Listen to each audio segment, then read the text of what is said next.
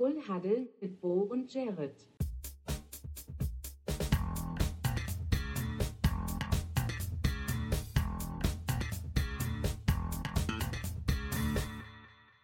Full Huddle mit Bo und Jared.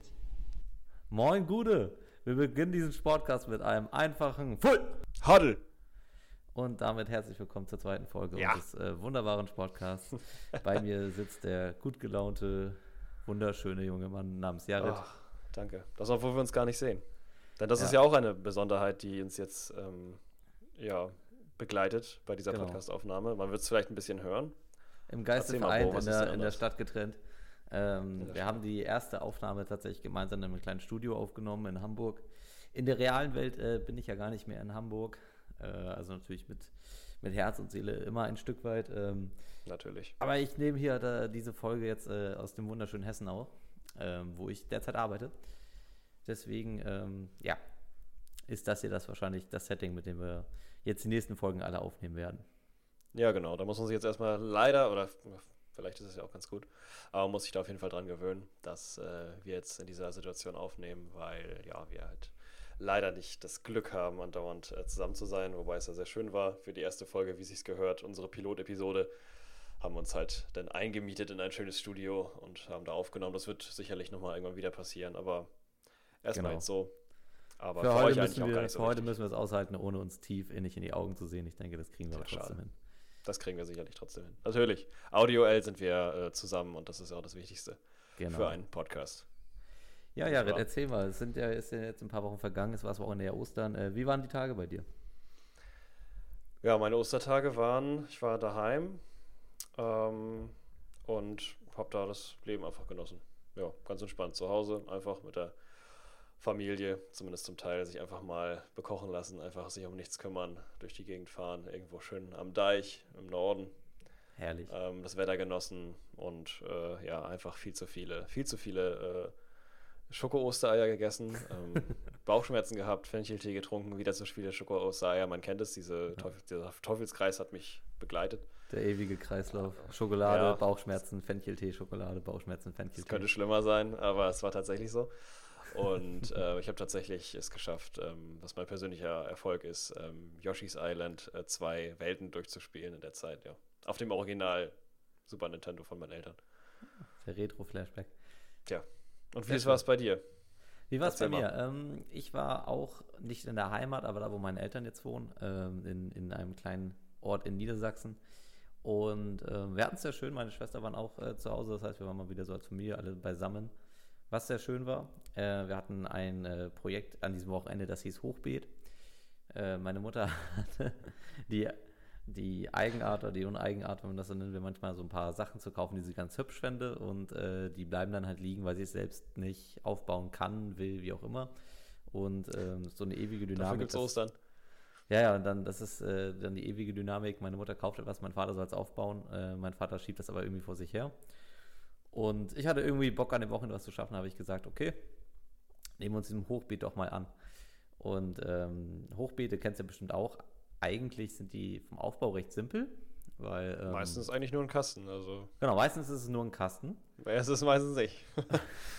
nicht so bei euch, nehme Nicht ich so an. bei uns. Äh, normalerweise würdest du diesen Kasten einfach mit Folie innen auskleiden, würdest da fünf Schichten reinhauen an irgendwie Geäst, Laub, Komposterde, Erde und dann würdest du Mhm. halt da schon aussehen. Ähm, wir haben in, in Nürnberg selbst eins in der Wohnung gehabt und ähm, das ging relativ fix.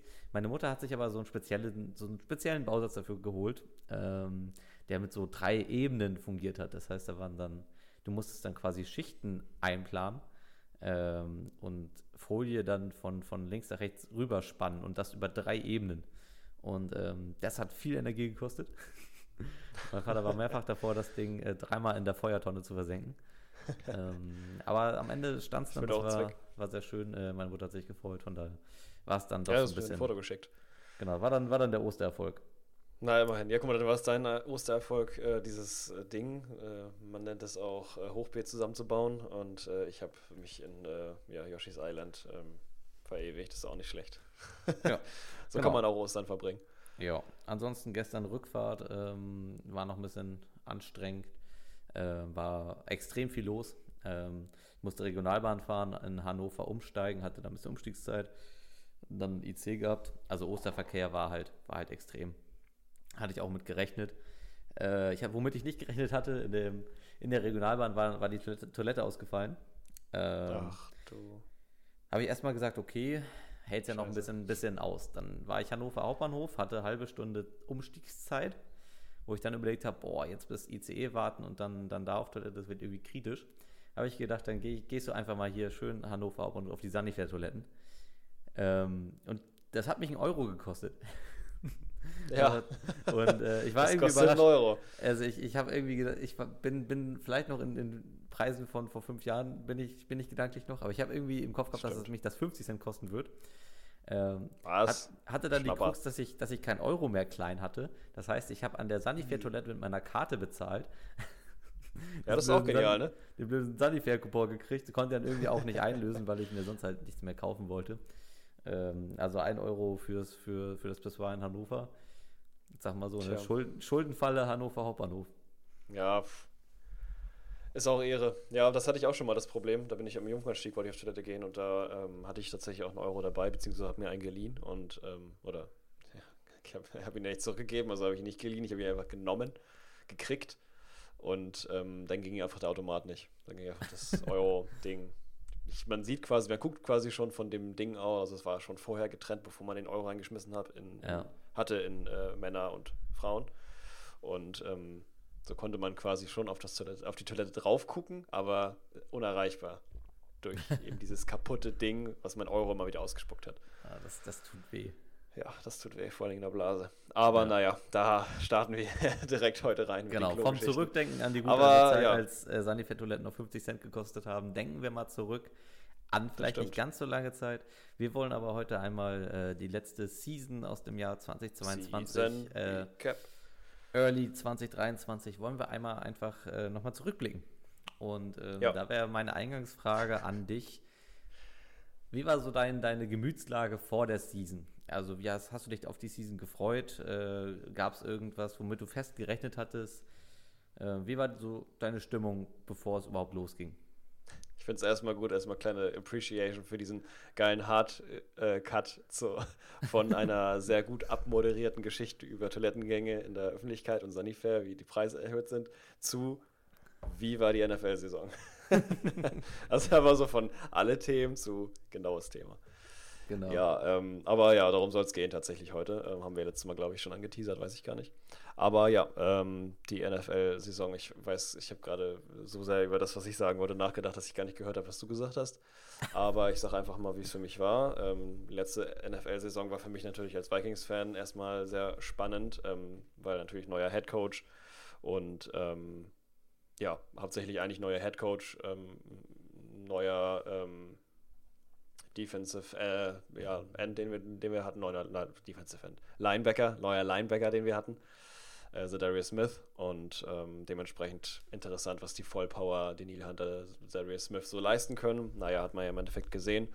Ansonsten, äh, ja, schweifend auf andere Teams, äh, natürlich die Domination der Chiefs, die äh, schon von Beginn an mal wieder real war. Ja, das hatte man irgendwie schon noch so im Gefühl, ne? Ja, definitiv. Ja. Ja, ich noch- meine, äh, Ja, ich weiß noch, wie es bei mir war, weil ähm, ich kam ja aus einer Saison raus, die nicht ganz so geil gelaufen war als Seahawks-Fan. Ähm, es war so ein bisschen kleben geblieben, was ja letztendlich dann auch die letzte Season von Russell Wilson bei den Seahawks sein sollte. Vorerst, keine Ahnung. ja, Man weiß in der NFL ja irgendwie auch nie. Aber die Season war nicht ganz so geil. Zwischendurch war die Verletzung. Äh, Wilson hatte sich am Daumen verletzt. Äh, die Stimmt. Spiele, in der wir ohne ihn auskommen mussten, waren, waren nicht ganz so gut. Waren irgendwie zäh. Es war, war vom Football her nicht ganz so äh, ansprechend, so vom Gefühl her.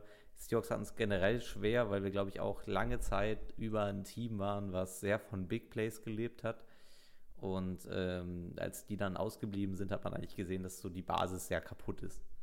So, das war so mein, mein Gefühl, glaube ich, aus der 2021-Saison. Und Ja. ähm, innerhalb dieser Saison hat sich bei den Seahawks irgendwie, glaube ich, so in der Fan, ich will jetzt nicht Szene sagen, aber halt so, es gab, vom Gefühl gab es so ein paar Fanlager, die ähm, sich gespalten haben zwischen äh, Pete Carroll kann, kann ruhig jetzt auch mal abtreten und äh, wir sollten uns von Russell Wilson lösen. Die ganze Russ, äh, Let Russ Cook-Bewegung war da auch noch mit, mit drin. Ähm, ich war irgendwie schon immer so sehr neutral so zwischen den Fronten, weil Pete Carroll ist für mich eigentlich so mein, mein Football-Daddy.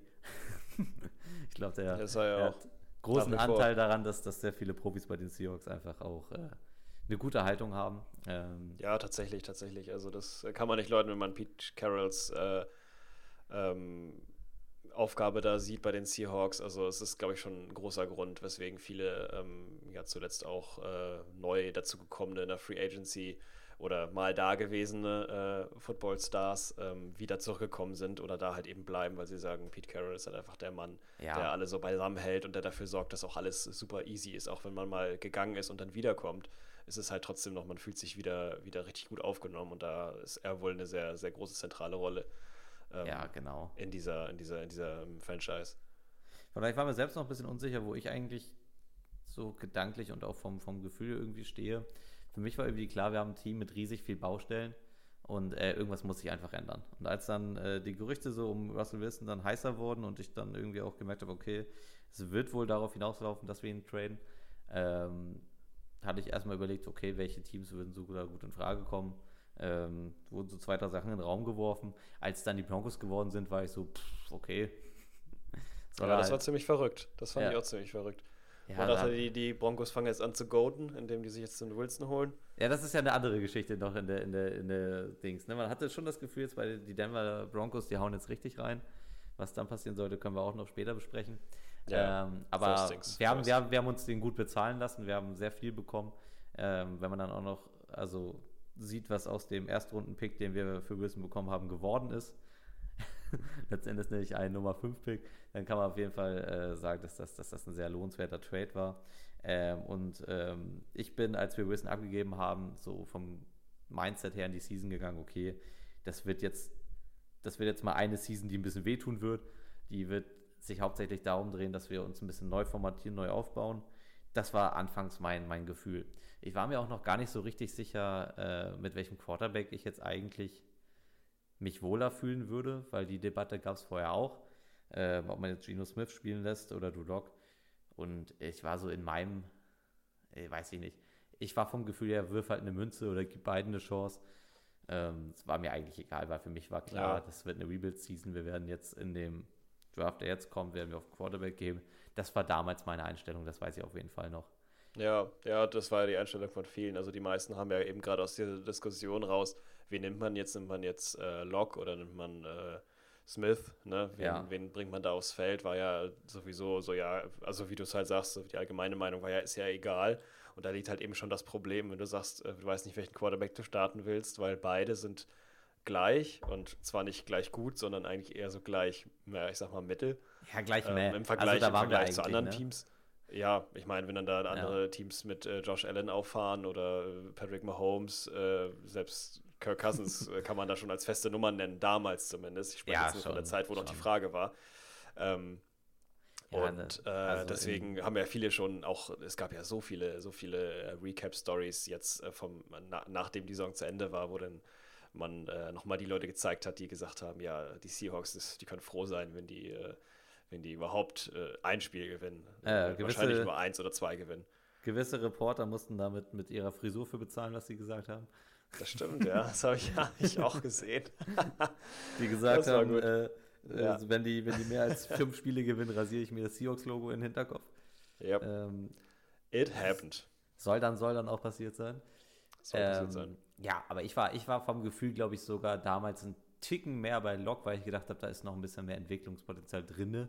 Ja, jetzt auf nicht- jeden Fall. Finde ich auch nicht- immer noch nach wie vor tatsächlich. Aber Jetzt nicht massig viel, aber ich war so, bei Smith hatten wir eigentlich alles schon mal gesehen, was er auf NFL-Bühne leistet. Zumindest dachte ich das zu dem Ja. Zeitpunkt. Äh, was daraus äh, geworden ist, das, da werden wir auch noch in Fülle drüber sprechen. Aber das war so mein Gefühl, als die Saison losging. Und ich weiß noch, dass ich dachte, ich werde es verfolgen, aber ich werde wahrscheinlich jetzt nicht sehr into it sein, weil, wie gesagt, Seahawks wahrscheinlich ein bisschen, bisschen mitschludern werden. Aber natürlich hätte ich mich natürlich trotzdem für die, für die großen Geschichten weiterhin interessiert. Aber ich habe eigentlich nicht damit gerechnet, dass es eine Season wird, die ich in dem Umfang und vielleicht auch in dem Detail mitverfolgen werde. Hm. Genau, Ja. das, das war so der So Ausgangspunkt. eine Art Rebuild-Season, einfach nur eine Season, um mitzuspielen, zu gucken und vielleicht auch ein bisschen zu tanken nachher am Ende, wenn man dann den Nummer 1 Pick bekommt, auch nicht verkehrt. Tja, Aber ja, es sollte anders kommen. Aber ähm, ja, würde ich sagen, fangen wir erstmal oben an. Also, wenn wir jetzt mal so zumindest den Start mal sehen wollen, das war ja da dann, dann schon recht interessant, wobei das Spiel als solches natürlich äh, die Leute, die es gesehen haben, ähm, die werden sich daran erinnern. Die Leute, die es nicht gesehen haben, guckt euch, euch das bitte nicht an.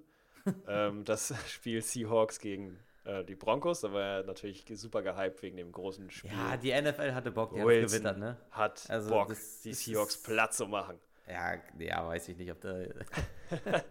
Ich glaube, das, ob das war auch ob, ob der jetzt einen großen privaten Antrieb hatte, äh, Ja, natürlich Platz machen, glaube ich jetzt eigentlich nicht. Aber das war natürlich so, das hat sich natürlich gut verkauft, ne?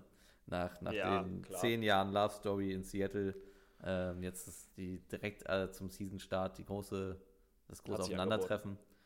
Man hatte irgendwie im, also ich weiß, dass sehr viele Leute gesagt haben, boah, Denver wird jetzt knallen mit Russell Wilson, Jerry Judy, ähm, Tim Patrick und ähm, Dings, wie heißt Cortland Sutton.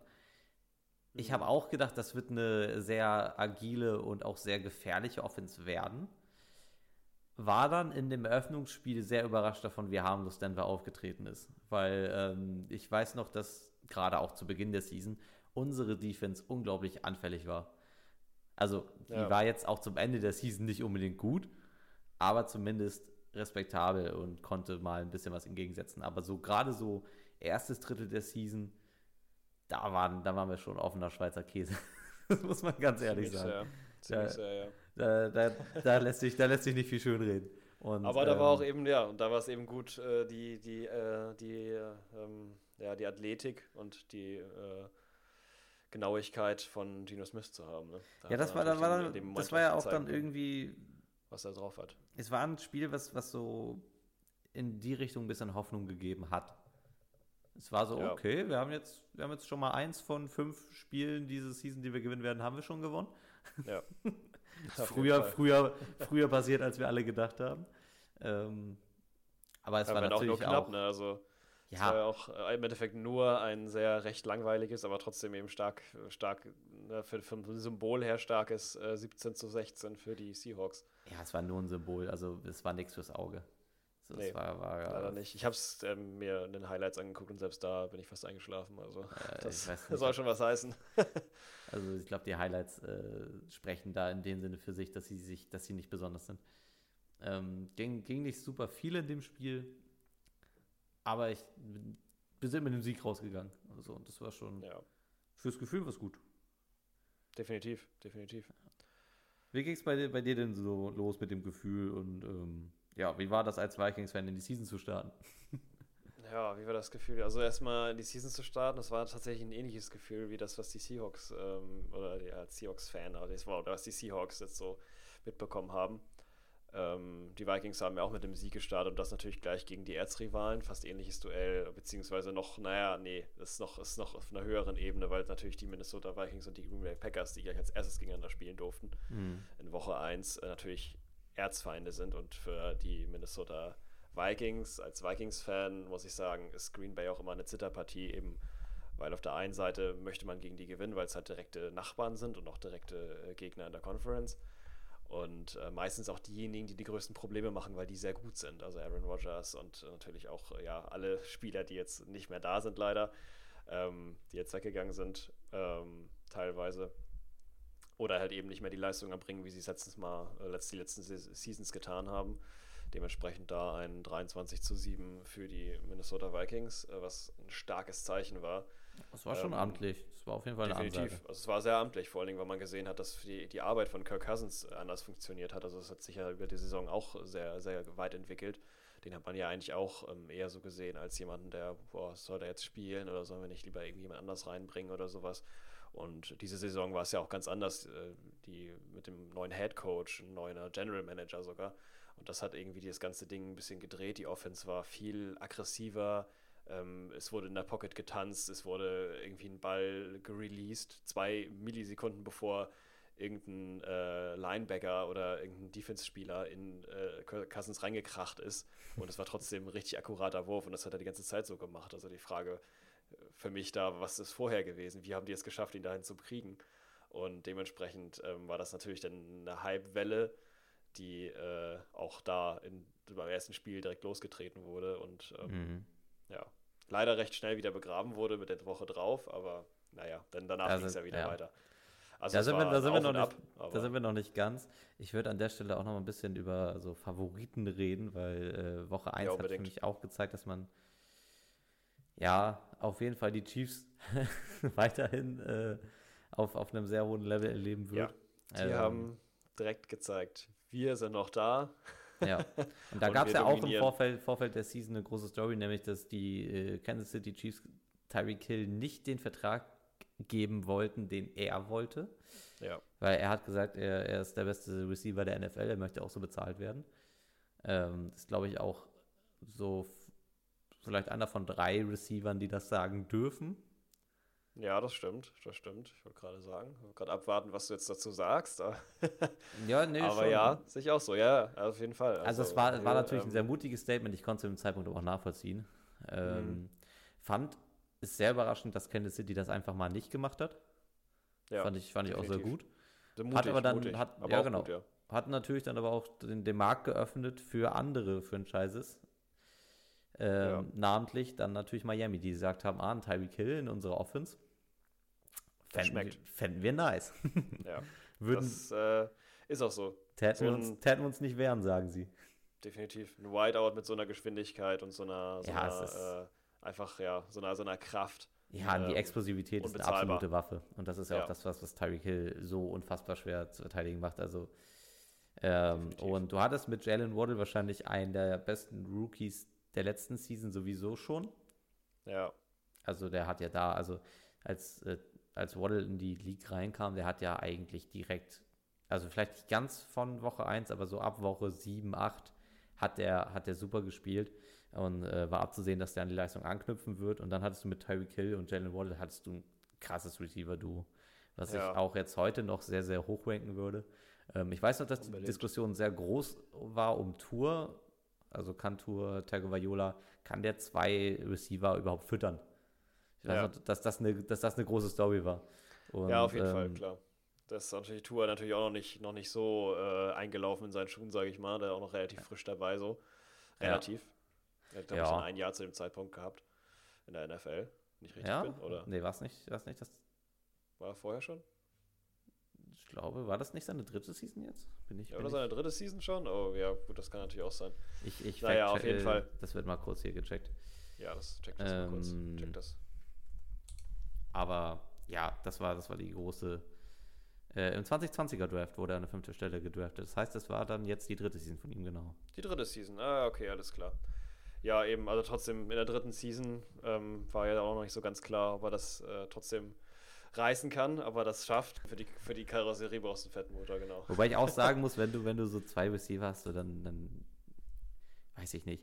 Also klar brauchst du einen, einen, dementsprechend auch guten Quarterback, um das Ceiling weiter hochzuheben. Aber ich würde behaupten, wenn du, wenn du auf den, auf den Key Positions so besetzt bist, dann könnte auch ein Durchschnittsquarterback gute Ergebnisse erzielen.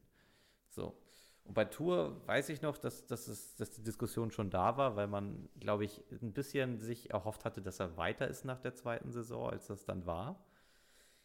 Aber Miami auch irgendwie gesagt hat, er entwickelt sich so ein bisschen zu einer Identifikationsfigur und das will man beibehalten und ähm, fand ich gut. Also, was so Tour so als, als Persönlichkeit irgendwie auch so, ja, schon irgendwie auch, auch als Figur mitbringt, äh, da bin ich im Boot, würde ich sagen. Also da. Ja, auf jeden Fall. Da sage ich, Definitiv. der passt zu Miami schon auf jeden Fall wie Arsch auf einmal. Das ist schon irgendwie. Ja, total, total. Das ist der Quarterback, der dahin gehört. Also, das muss man sagen, so wie Lamar Jackson eigentlich hat zu den Ravens gehört. Finde ich ja. zumindest vom Gefühl her. Oder, oder Mahomes zu den Chiefs, äh, finde ich, dass ja, das, das, das dahin gehört. Wobei er ja die, die drei Jahre, die er vorher da war, ja auch nicht immer die Chance hatte. Er hat, glaube ich, ziemlich lange auch als Backup einfach nur gespielt und hat dann auch, ja, ähm, zum Glück eben auch seine Chancen gehabt, um sich zu zeigen. Ja, ja wobei das, da glaube ich, schon beabsichtigt war, um ihn ein bisschen ranzuführen. Ja, ich natürlich, mein, klar. Ja. Ja, und es war halt auch die Art, wie er spielt. Er ist auch ein richtig spezieller Quarterback. Alleine, alleine das, dieses, dieses teilweise, was er auch gerne macht, dieses Antäuschen von, ähm, ja. ich habe mir was wehgetan. Zu, äh, ich spiele einfach mal wieder ganz normal. So, das, das ist so eine Sache, die macht er einfach und das ist, hat nichts mit Taktik irgendwie auf dem Feld zu tun oder sowas. Das ist keine, kein Play-Call oder sowas, das ist einfach reines, reine Schauspielerei oder sowas, genau wie die Chiefs halt eben auch. Das, das ist halt so eine Art von neue Generation Quarterbacks, ne? wie die Chiefs auch dann mal irgendwie sich auf einmal alle im Kreis drehen, bevor die den Ball snappen. Einfach nur um die Gegner zu verwirren. Ja, also ich mag's, ich mag's auch sehr. Ja. Äh, das ist auf jeden Fall so ein Play, das ist ein Playstyle, den, den hat nicht, den nicht jeder Quarterback so mitbringt. Ähm, den man auf, auf, auf jeden Fall auch als Waffe einsetzen kann. Ähm, ich bin immer noch nicht ganz der Meinung, dass Miami das zu 100% tut. Ähm, aber die waren auf jeden Fall letzte Season, hatten, war ein klarer Plan dahinter. So. Definitiv, ja, das hat man gemerkt. Genau, und eben jene Dolphins äh, sind dann auch dementsprechend gut gestartet mit einem 20 zu 7 gegen die Patriots. Ähm, das ist auch ein starkes Ding. Das Patriots äh, Dolphins auch immer ein Ding. Ist auch, ist auch, ist auch so ein bisschen. Da kann immer einiges passieren. So, also ich weiß nicht, ob das, ob das so richtig stattlich ist, ob wir das Patriots-Fans unterzeichnen würden, aber Dolphins äh, ist ja irgendwie so, so ein bisschen auch so ein Rivalen-Franchise. Vielleicht schon, nicht, ganz, gar, nicht gar auf, ganz oberster Ebene, aber das ist so was, was, was ich liebe, das neckt sich so. Also aus irgendeinem Grund schon, ja. Also die haben ja. ja. mit der Conference auch so nichts miteinander zu tun, aber aus irgendeinem Grund ist das so ein Patriots-Dolphins-Ding. Ich weiß auch nicht, da ist irgendwie, da irgendwie immer, ist da immer was los. Ja, also in meiner Erziehung, Football-Erziehung, sage ich mal, da ist das irgendwie so ein, schon immer so ein Ding gewesen. So, oh, Dolphins, Patriots, oh, wie ist das so? Und die Spiele immer interessant und immer wild und ja, machen sich immer, ja, machen immer spannend. Ich meine, selbst die Saison, ähm, ich weiß jetzt gerade nicht mehr, welche Season das war, aber in der, wo die Dolphins unglaublich getankt haben. Gut, das äh, waren mehrere vielleicht, aber die haben ja nicht immer so gut gespielt. Aber es gab eine Saison, da haben die auch gegen die Commanders, die auch unglaublich getankt haben. Ich glaube 70 zu 70 gespielt oder irgendwie sowas. Also so ein richtig verrücktes Ding, hm. wo, wir, wo man schon dachte, okay, beide ähm, wie, wie kann es überhaupt einen Verlierer geben? Beide sind so schlecht. Und selbst da, glaube ich, äh, haben die Dolphins das noch geschafft, gegen die Patriots zu, zu gewinnen, was noch eine riesen Überraschung war. Ja. Und das ist halt immer diese Patriots-Dolphins-Spiele, da kann immer alles passieren. Ja, also ich, ich ertappe mich meistens dabei, wie ich, wie ich Spaß an dieser Paarung habe. Ja, geht mir auch so. Also wenn, wenn ich das so, wenn, wenn die Paarung angesetzt ist, dann, dann gucke ich die eigentlich ganz gern. Ja, kann man auch empfehlen eigentlich. Also normalerweise ist da auch immer die, die Energy da und äh, auch eben dementsprechend so die, die, die, ja, die, das, das liegt so in der, die Big Plays liegen so ein bisschen so in der Luft irgendwie. Gerade ich habe irgendwie das Gefühl, das sind auch die Spiele, in denen die Dolphins irgendwie gerne glänzen. Also ja, wenn es in der Season gar nicht läuft, in der Paarung, kann mal was gehen. ja, sicherlich. Also sollte man sich angucken. Ja. Ja, also von daher ähm, auf jeden Fall mehrere Teams, die ähm, ja, Chiefs, Dolphins, Vikings, Seahawks stark noch, gestartet sind. Ja, wollen wir noch über Bills und Eagles reden? Über die Bills und die Eagles? Ja, vielleicht. Auch, vielleicht auch die Bengals. Die sind natürlich auch. Und auch vielleicht auch die Bengals, ja.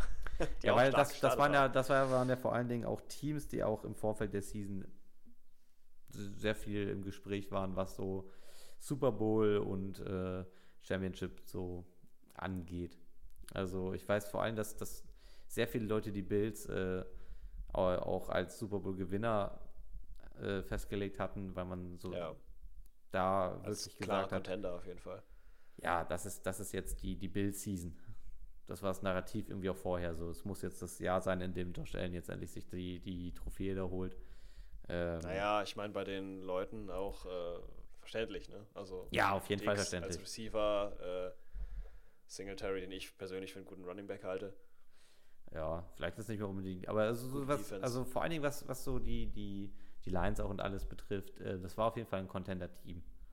So, und man mhm. hat sich sehr viel auch von Josh Allen als Quarterback erhofft. Ähm, ich glaube, man hatte sich vielleicht auch ein bisschen blenden lassen von der Season davor. Beziehungsweise hat man, glaube ich, relativ leichtfertig gesagt, er wird an die Leistung anknüpfen. Und wenn ja, er, den Schwung wenn er das tut, ne, würde ich sagen. Ja, den Schwung mitgenommen auf jeden Fall. Ja, aber hattest du das auch so ein Gefühl, dass du gedacht hast, ja, das, das wird jetzt die Bild-Season?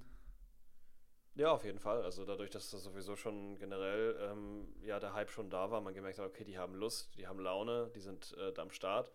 Und ähm, meistens ist es ja so, dass äh, Mannschaften, die schon mal den Super Bowl gewonnen hatten, beziehungsweise halt eben ja den Super Bowl gewonnen haben, dann das Jahr drauf eher schlecht sind, weil eben halt ja teilweise die Spieler halt overpaid sind, die wollen halt mehr Geld haben, weil sie mal einen Super Bowl gewonnen haben. Mhm. Und dann ist es halt alles mit dem Salary Cap eventuell ein bisschen schwierig und deswegen verlieren die Spieler.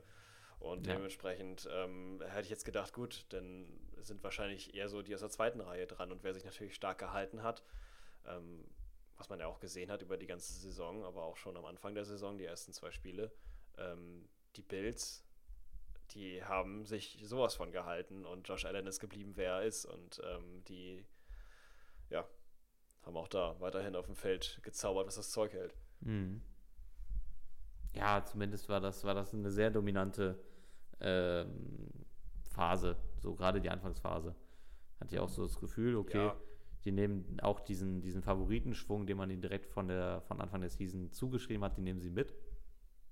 Ich weiß noch, dass sie am Anfang der Season über sehr viele Leute auch mal drüber geschrubbt sind, was die Offense angeht.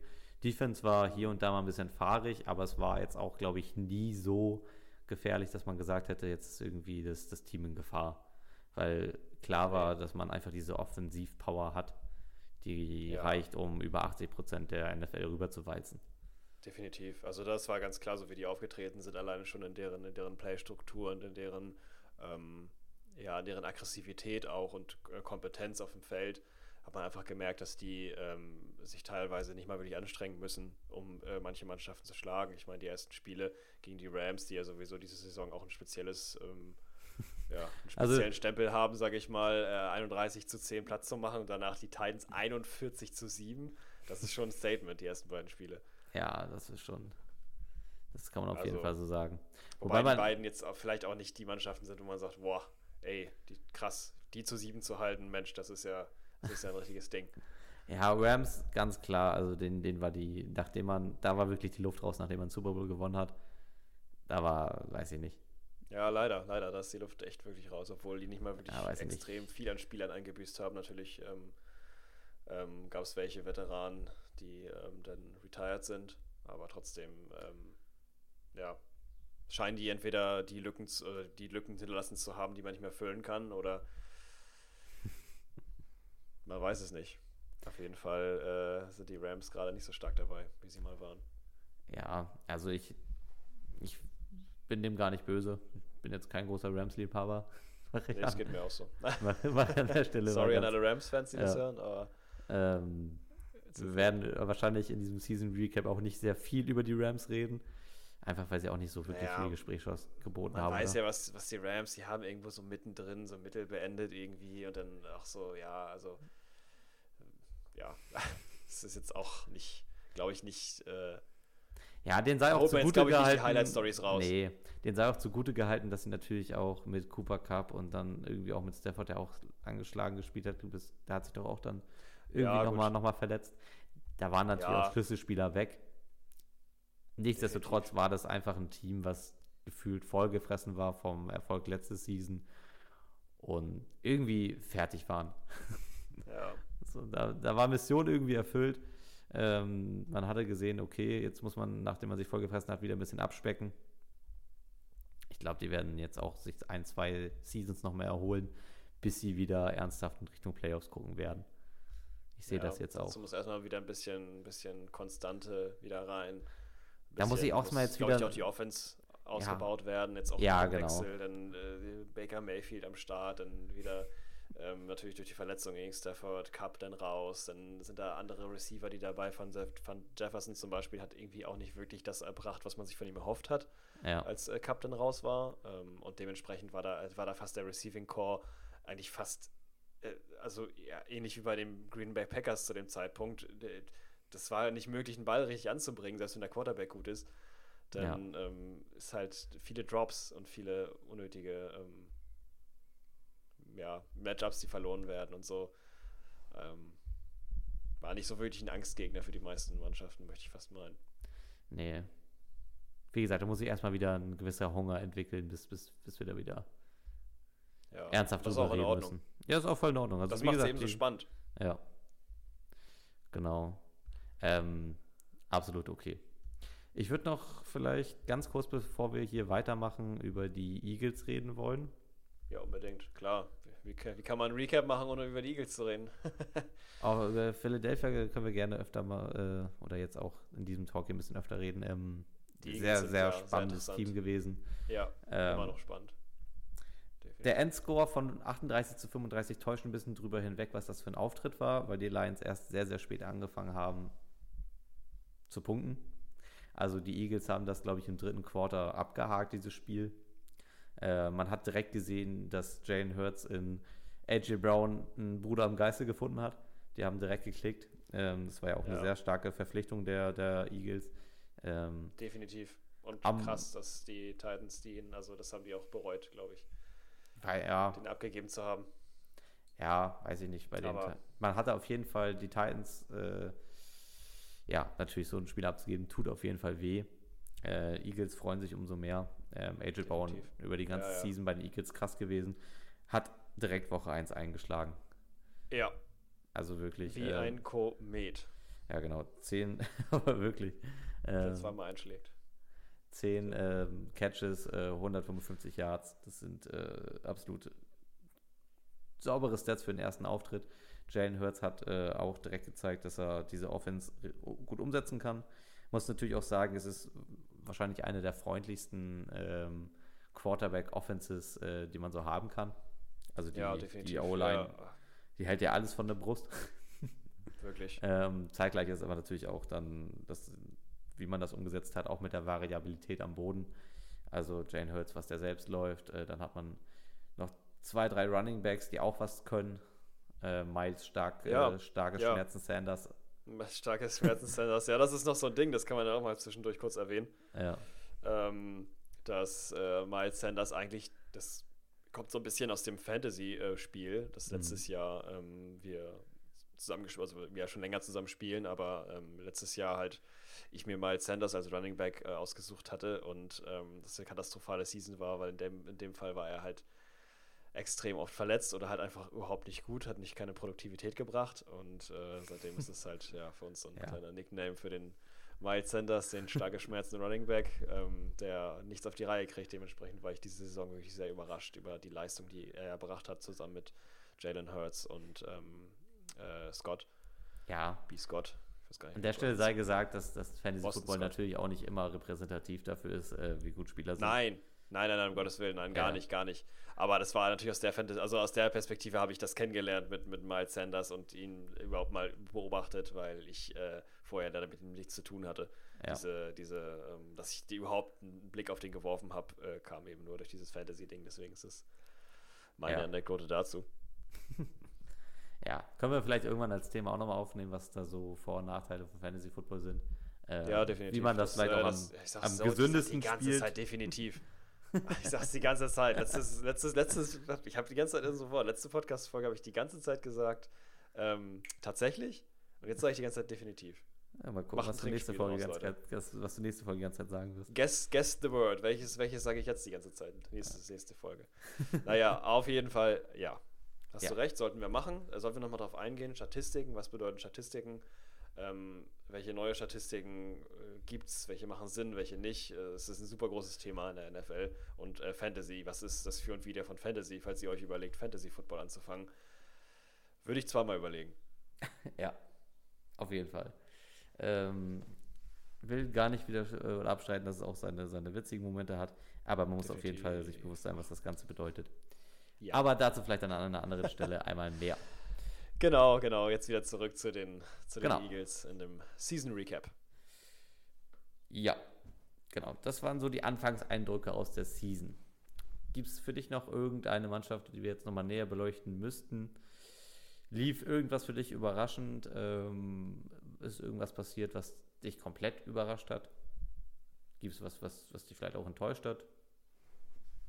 Also was mich tatsächlich komplett überrascht hat, also ja, ähm, ja, ich fange mal an, was mich überrascht hat, ähm, ist tatsächlich erstmal natürlich, ähm, was die Vikings fabriziert haben. Mhm. Also natürlich, nachdem ähm, die Eagles dann, ähm, da kann man eigentlich auch ganz gut anknüpfen, die Eagles sind in der Woche 2, die Vikings direkt mal aus, äh, oder ja, mich als Fan aus der, aus der, ähm, ja. Aus der, aus der freudigen Stimmung rausgerissen äh, haben äh, durch, das, durch den, den starken äh, Win gegen die Vikings eben halt. Also die haben uns ja quasi zu 7 zu, zu 7 gehalten und ähm, schon schon richtig stark. eingeschult auf jeden Fall, ne? Sehr eingeschult, ja, und auch die Vikings eben halt gar keine Chance gehabt. Und da war wieder so ein bisschen klar, hm, okay, gut, schade, hm, wo der, wo der Schedule ähm, von den Vikings nicht so strong war, ähm, dann halt den ersten starken Gegner und direkt so hm, doof.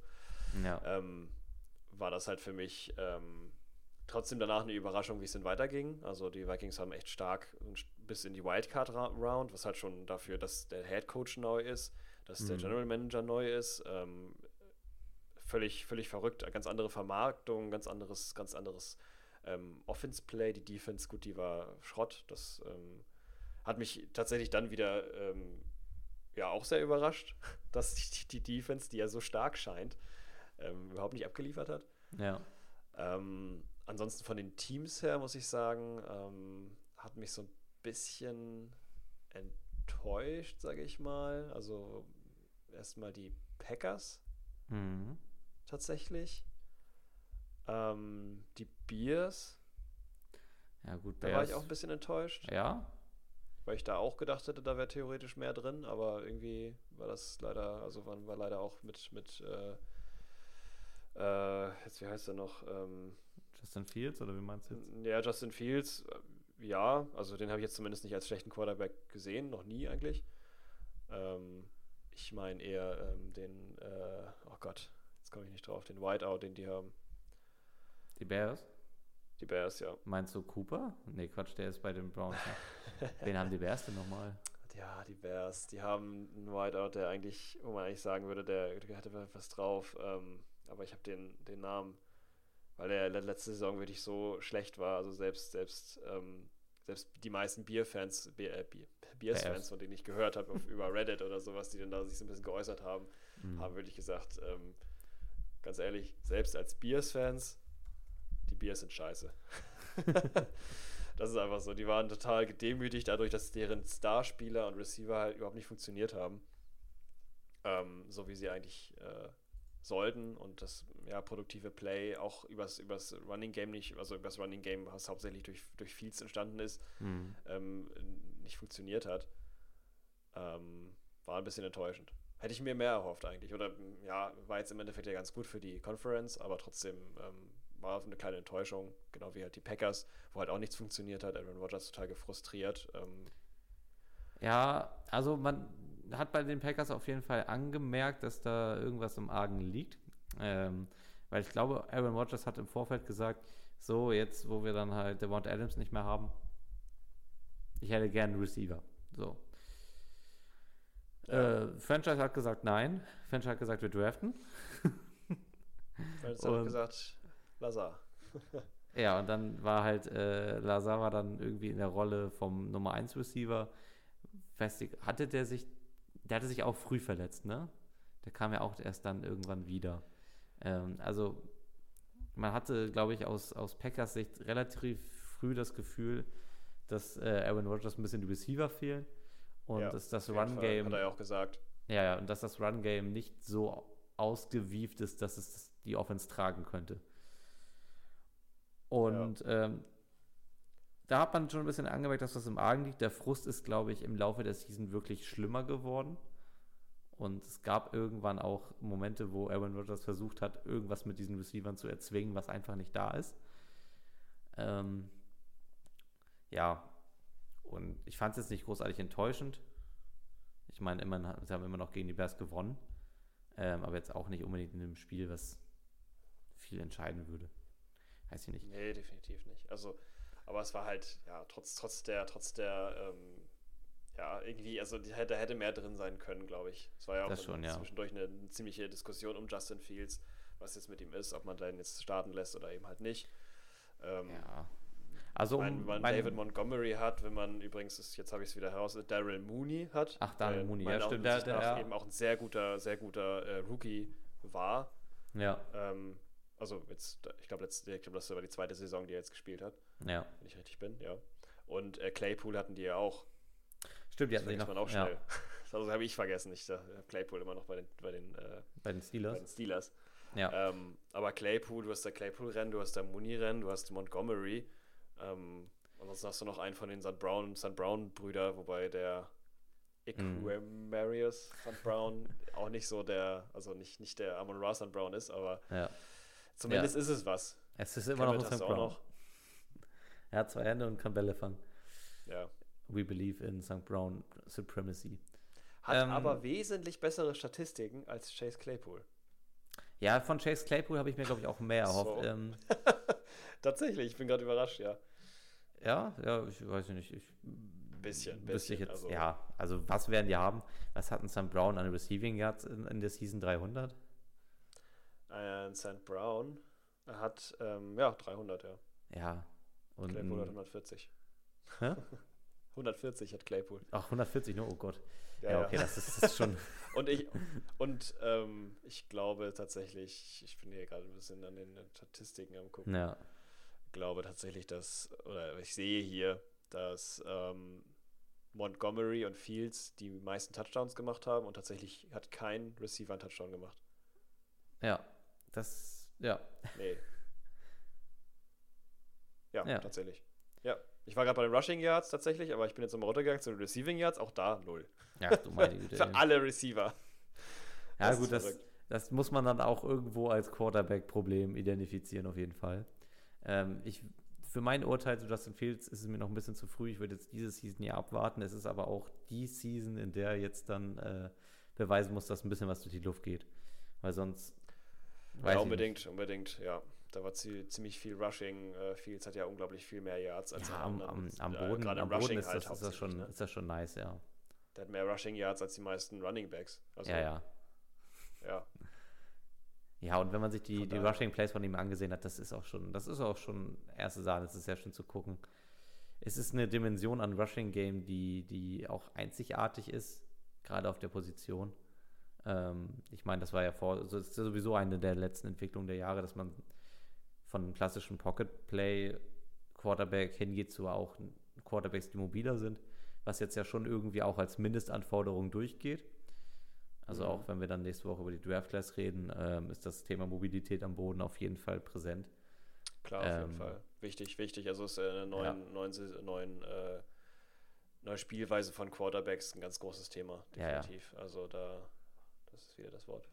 Ähm, da Trotzdem sind wir auf jeden Fall, äh, es ist da ein großes Thema und ähm, liegen auch die Quarterbacks, die das nicht können, liegen auch so ein bisschen zurück. ja, Weil eben halt diese Pass, also diese ähm, äh, hier Run, Run-Pass-Option halt eben nicht, nicht möglich ist. ja, und Oder nicht so gut. Ja, und weil NFL-Defense sich jetzt auch ein bisschen mehr darauf eingestellt haben, dass, äh, dass du mit klassischen Plays eher schwer hast, wenn du nicht gerade bei Holmes bist. Ja. Ja. Ansonsten ähm, knapper Sieg für die Chiefs, wo man auch sagen muss, ich hatte die ganze Season bei den Chiefs das Gefühl, dass sie nicht an die 100% gehen müssen, um, Ja. Spiele, um Spiele zu gewinnen. Und ähm, hier hat sich schon gezeigt, dass es eigentlich relativ egal ist, welche Receiver du bei den Chiefs auf den Platz stellst. Solange du mehr Holmes hast, äh, sind das alles gute bis sehr gute Receiver.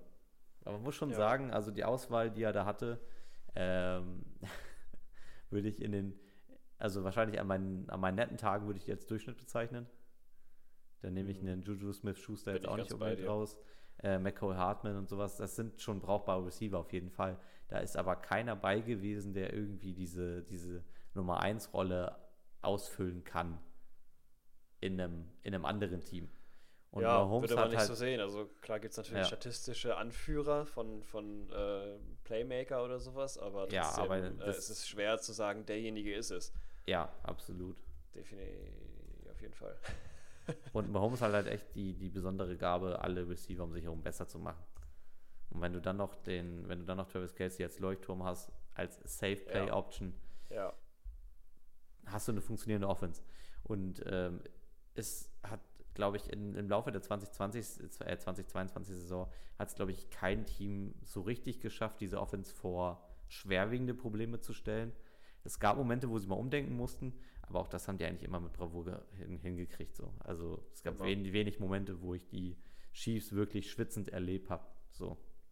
gar nicht. Also da war ja immer noch Zeit zwischendurch, um nochmal irgendwie einen kleinen, ein kleines äh, Dance-Off äh, an der Scrimmage-Line zu machen oder irgendwie noch, äh, doch nochmal irgendwie so einen Spaß-Spielzug zu machen, irgendwie der nach Spaß aussieht, aber tatsächlich in, in, den Händen von den Chiefs meistens unglaublich gefährlich ist, wenn die irgendwie sowas Ja. probieren, einen Rückwärtspass nachher wieder zurück oder ein, ein, äh, ein Philly Special oder irgendwie sowas. Das funktioniert Ey, bei denen das- fast immer, weil die ja die einfach die Explos also die haben einfach die Möglichkeit, auch die, Ja. die ähm, verschiedenen Spieler, egal welche Receiver es sind, die sind natürlich alle, wie wir halt sagen, sind alles so, das könnten alles, da rennt quasi auf dem ganzen Feld nur so, so Second äh, VRs und so rum, Mhm. aber die sind alle saugut. Also die sind alle auf einem, meinetwegen sind es vielleicht auch alles in einer anderen Mannschaft wären das wahrscheinlich VR Ones oder sowas, wenn du jetzt eine Mannschaft nimmst wie die Falcons oder sowas, wenn du da jetzt ein, äh, ja. das Scatling reinsteckst oder ein äh, Smith Schuster, würdest du sagen, Nee. VR Ones sind sie, glaube ich, in keinen anderen Teams, oder? Weiß ich nicht, wenn du jetzt so Teams nimmst, die nicht wirklich was haben, also sag ich Ja, mal, wenn du Teams Falcons, nimmst, die nichts äh, haben, aber- Die, also Falcons zum Beispiel waren jetzt auch ein Team, das hatte von der, von der Season nicht wirklich nicht viel vor. also ja, ich gut, glaube, aber trotzdem, Teams trotzdem mit können, hättest du was ernsthaften- machen können, wenn du Ja, das- dementsprechende das. Spieler gehabt hättest. Also wenn Ja. jetzt irgendwie, keine Ahnung, wenn die jetzt Tooney gehabt hätten oder wenn die jetzt äh, Smith Schuster gehabt hätten oder Vadele Scatling, was auch ein sehr guter äh, Wide Receiver ist, die müssen das ja auch können, auch gerade diese Flexibilität, die die äh, Chiefs Offense so inne hat. ja, Ähm, und auch natürlich die Power der O-Line. Also ich äh, würde, ich würde alles zwischen behaupten, wenn du ein Team mit zwischen Playoff-Ambitionen bist, hast du einen besseren Receiver als das, was bei den Chiefs eigentlich rumlief. Ja, ja, gut, das ist halt, ja, das, ja, das auf jeden Fall. Ja, Aber ich würde sagen, der Floor war, Floor war wesentlich höher. Ähm, das auch, ja, als voll. bei voll. den manchen anderen Mannschaften. Also meinetwegen gibt es dann Mannschaften, die haben einen ganz klaren äh, Wide Receiver, also die die haben dann, jetzt über Speaking of Vikings, die haben Justin Jefferson, Ja, aber der Rest ist halt dann wesentlich darunter. Das heißt, der Floor ist halt so ein bisschen, naja, wo ist es genau? Und bei denen ist es halt so, die sind alle recht gleich gut oder gleich mittel, sage ich mal. ja. Und dementsprechend ähm, ist es natürlich für einen guten Quarterback wie Mahomes natürlich einfach. Ähm, dann Er hat sich das- zu er hat sich finden, das auch zum- noch ja. Kelsey gibt. Genau, er hat sich das auch voll zu Nutzen gemacht, weil das, was in der einen Woche funktioniert hat, haben dann Defenses versucht, ein bisschen aus dem Spiel zu nehmen und Mahomes war so, ja, okay, Ja. dann nehme ich halt heute mal den anderen Receiver Genau, und äh, ihr guckt mal, wo ihr bleibt. richtig, richtig. Also es war wirklich, es war viel gut Football von einer ganz feinen Sorte. Ich glaube, das kann Ja. man so, das kann man so festhalten. Und es ist auch, glaube ich, das Team, wo die ganze Season over die beste Stimmung war. Ähm, einfach, es war ein Teamgefüge. Ich mochte auch sehr gerne, was, was, oder da werden wir wahrscheinlich im späteren Verlauf drüber reden, was sie mit so ähm, Pacheco und sowas probiert haben als, als Running Back. Das hat sich äh, mal aus meiner Sicht auch erst spät ausgezahlt. Ich mochte es aber sehr, dass sie, dass sie diesen Plan weiterverfolgt haben. Weil so dieses ganze, man kann es fast Experiment mit Pacheco nennen, das hat sich schon bewährt dann am Ja. Ende. So, am Anfang habe ich noch ein bisschen gedacht, was, warum, warum investiert man so viel in, in, in, in den als Running Back, aber da wurde ich auch dann eines Besseren belehrt irgendwann. Ja, das äh, habe ich auch gedacht, eben aus der Situation raus, dass Patrick Mahomes halt selber schon ein sehr mobiler Quarterback ist und Ja. sehr gerne rusht und sehr viel rusht. Aber ähm, auch da zeigen die Statistiken, dass ähm, tatsächlich äh, Pacheco ähm, wesentlich mehr Rushing Yards gesammelt hat, als Mahomes es hat. Und ähm, das auch zu Recht, wirklich zu Recht. Also die haben sich da wirklich jemanden geholt, der ähm, richtig, richtig Power hat. Ja, und die setzen den geil ein. Also Ja, das außerdem. Da, war ich, da war ich wirklich irgendwann auch Fan von. In dem, in dem Boot bin ich auch gelandet. Ja, Hut ab. Also ich mag die Chiefs an sich eigentlich nicht so gerne, muss ich sagen, weil ich eben immer dieses Gefühl habe, das ist für die immer einfach so, die sind so, ja, die, die, die strengen sich einfach immer nicht so hundertprozentig an, so habe ich immer so das Gefühl. Entweder die, das wirkt nur so oder die sind, also Nee, klar, will ich jetzt keiner Mannschaft unterstellen, dass sie sich nicht hundertprozentig anstrengen würde. Nee, das tun Aber sie schon. manch, die sind einfach, die sind einfach so overpowered, dass äh, für mich das fast schon irgendwie so ein bisschen, äh, ja, fast schon ein bisschen langweilig ist, wie bei den Eagles, so dass es halt, die sind einfach, haben einfach eine zu krasse Macht gegenüber anderen Spielern oder anderen Teams wohl eher ja. und äh, nutzen die halt so extrem gut. Also es sind halt einfach extrem gute Teams. Das kann Ja, man nicht anders sagen. Und die Chiefs sind auch noch so frech und, und verlieren nicht mal so viele Spiele. Also die sind ja, die sind ja noch richtig stark. Die bleiben jetzt ja auch erstmal stark. Also Ja. jetzt, was die Free Agency zumindest zeigt, äh, sind die jetzt nicht wirklich schwach geworden. Und äh, außer jetzt äh, ein äh, Schmiss Schuster, den die jetzt verloren haben, oh mein Gott. Aber ansonsten, was, das geht ja genauso weiter. Die, Ja. die draften sich jetzt noch ein paar Leute und dann ist gut. Ja, also es- Es könnte, es könnte sein, dass wir uns in einer, in einer Chiefs Dynasty befinden. Kann sein, dass man da in, in zehn Jahren so raufguckt. Weiß ich Das aber jetzt. sein, ja. Weiß ich jetzt sein. aber noch nicht.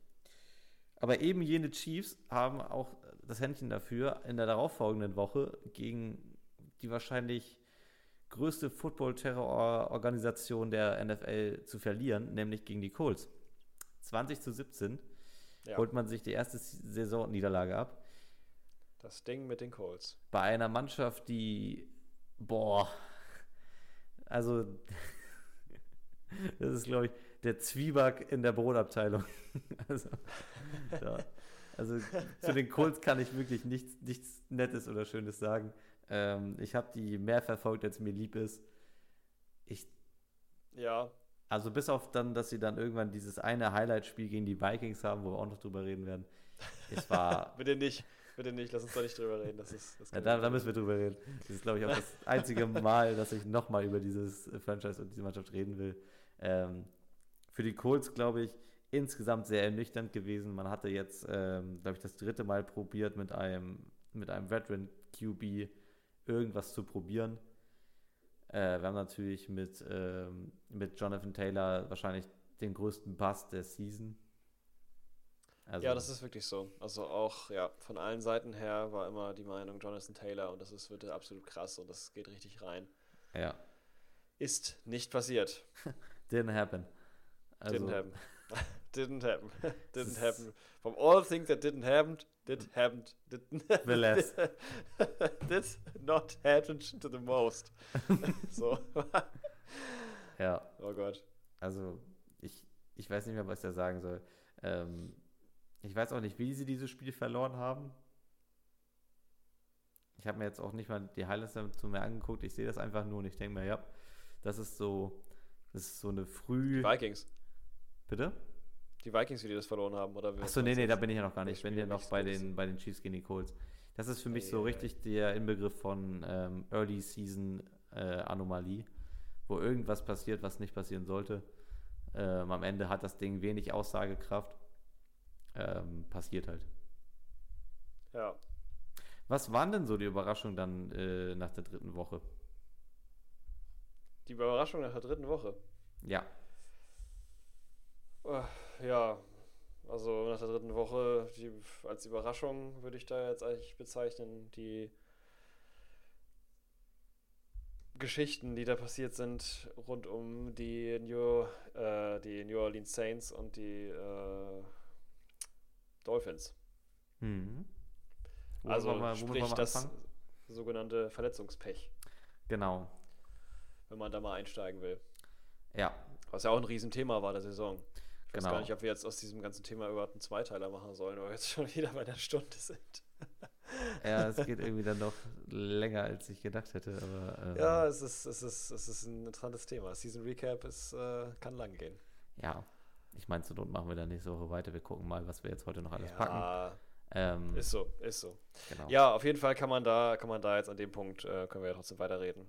Ja. Ähm, Ja, Player, Player. Safety und Verletzungen sind, sind glaube ich, etwas, was nachhaltig von dieser Season im Gedächtnis bleiben Ja. werden. Ähm, Player Safety werden wir jetzt öfter noch drüber reden, weil wir das tun müssen. Gerade wenn wir auf da jeden Fall. Ja. über, über Tour reden müssen, Thema. über Hamlin, das sind immer noch große Geschichten. Jetzt Woche 3 äh, beginnt, glaube ich, mit dem Ausfall von Michael Thomas. Naja, es hat ja eigentlich schon früher angefangen, wenn, wenn, wenn du so willst. Also jetzt, äh, speaking of Player Safety, ich meine, man Ja. denkt jetzt zum Beispiel an äh, Seahawks Hour äh, Walker 2. Ähm, was mit dem passiert ist. Das war ja auch. Ähm, Walker Free. Walker, Entschuldigung, Walker 3. Das ist ja. Ja. schon mal, das ist schon mal drei, nicht mehr zwei. Äh, Ähm, Walker 3, ähm, wie der halt rausgenockt wurde. Und das ist halt auch schon, da hat man schon ein bisschen gedacht, oh Mensch, so ein junger Spieler mit solchen, solchen Problemen und Ja. ähm, solchen, ja, Schmerzen ähm, sein Leben lang dadurch beeinträchtigt. Äh, das ist schon eine krasse Nummer und das hat dann eben halt ja nach diesem bisschen so, huh, hm. bisschen so innehalten, Mensch, da kann sowas passieren, krass, halt dann hat Woche 3 eingeschlagen und ja, tatsächlich ähm, würde ich da jetzt einfach mal anfangen bei der Light Story, sage ich mal. Und zwar wieder dann natürlich Michael Thomas, ähm, ein Receiver, den ich sehr gerne mag bei den Saints, ja. direkt schon wieder verletzt, out for season. Da Ja. freuen sich die Saints. ja, sehr schade irgendwie. Also Ja, ich war skeptisch, was Michael Thomas Leistung angehen sollte, weil zwei Seasons in der NFL nicht gespielt ist, ist schon eine große Nummer. das ist hart. Also zwei Se- Seasons auszusitzen, heißt in eine völlig neue NFL wiederzukommen. Ja. Ähm, Weil sich einfach, also der Sport sehr rasend schnell verändert und sehr periodisch sich entwickelt. Natürlich. Alleine das Ähm, mit den Quarterbacks, mit der äh, Mobilität der Quarterbacks, ist allein schon Ja. ein riesen, riesen Unterschied für einen Receiver. Und wie, wie Ähm, Defense sich, sich aufstellen, was, was Ja. gerade irgendwie so das, das neue hotte Thing to do ist. Ich meine, wir haben jetzt diese Season, was ich auch sagen würde, wir haben uns von Big Play Offenses eigentlich nicht ganz verabschiedet, aber ich sag Nee. mal, du hast diese Season dann performt, wenn du es geschafft hast, einen guten Floor auf die Beine zu stellen. Ansonsten ging relativ wenig. Ja. Und ähm, ich war gespannt, wie Michael Thomas von seiner Verletzung zurückkommen würde. Ähm, ich muss jetzt letztendlich sagen, diese zweieinhalb Wochen reichen mir nicht, um da irgendwie ein Urteil zu fällen. Gar nicht. Also die, zweieinhalb, ja, die zweieinhalb Wochen waren, waren ja sehr stabil, waren sehr gut. Ähm, ich habe Ja. ihn dann halt ein bisschen mehr verfolgt, weil ich ihn auch sehr gerne als Spieler gemocht habe und tatsächlich auch eine, eine ein Band zu Fantasy. Die Saison, die Saison davor hatte ich ihn die ganze Zeit bei mir auf der Bank sitzen, Mhm. weil das meine erste Fantasy-Saison war, also vor äh, drei Jahren.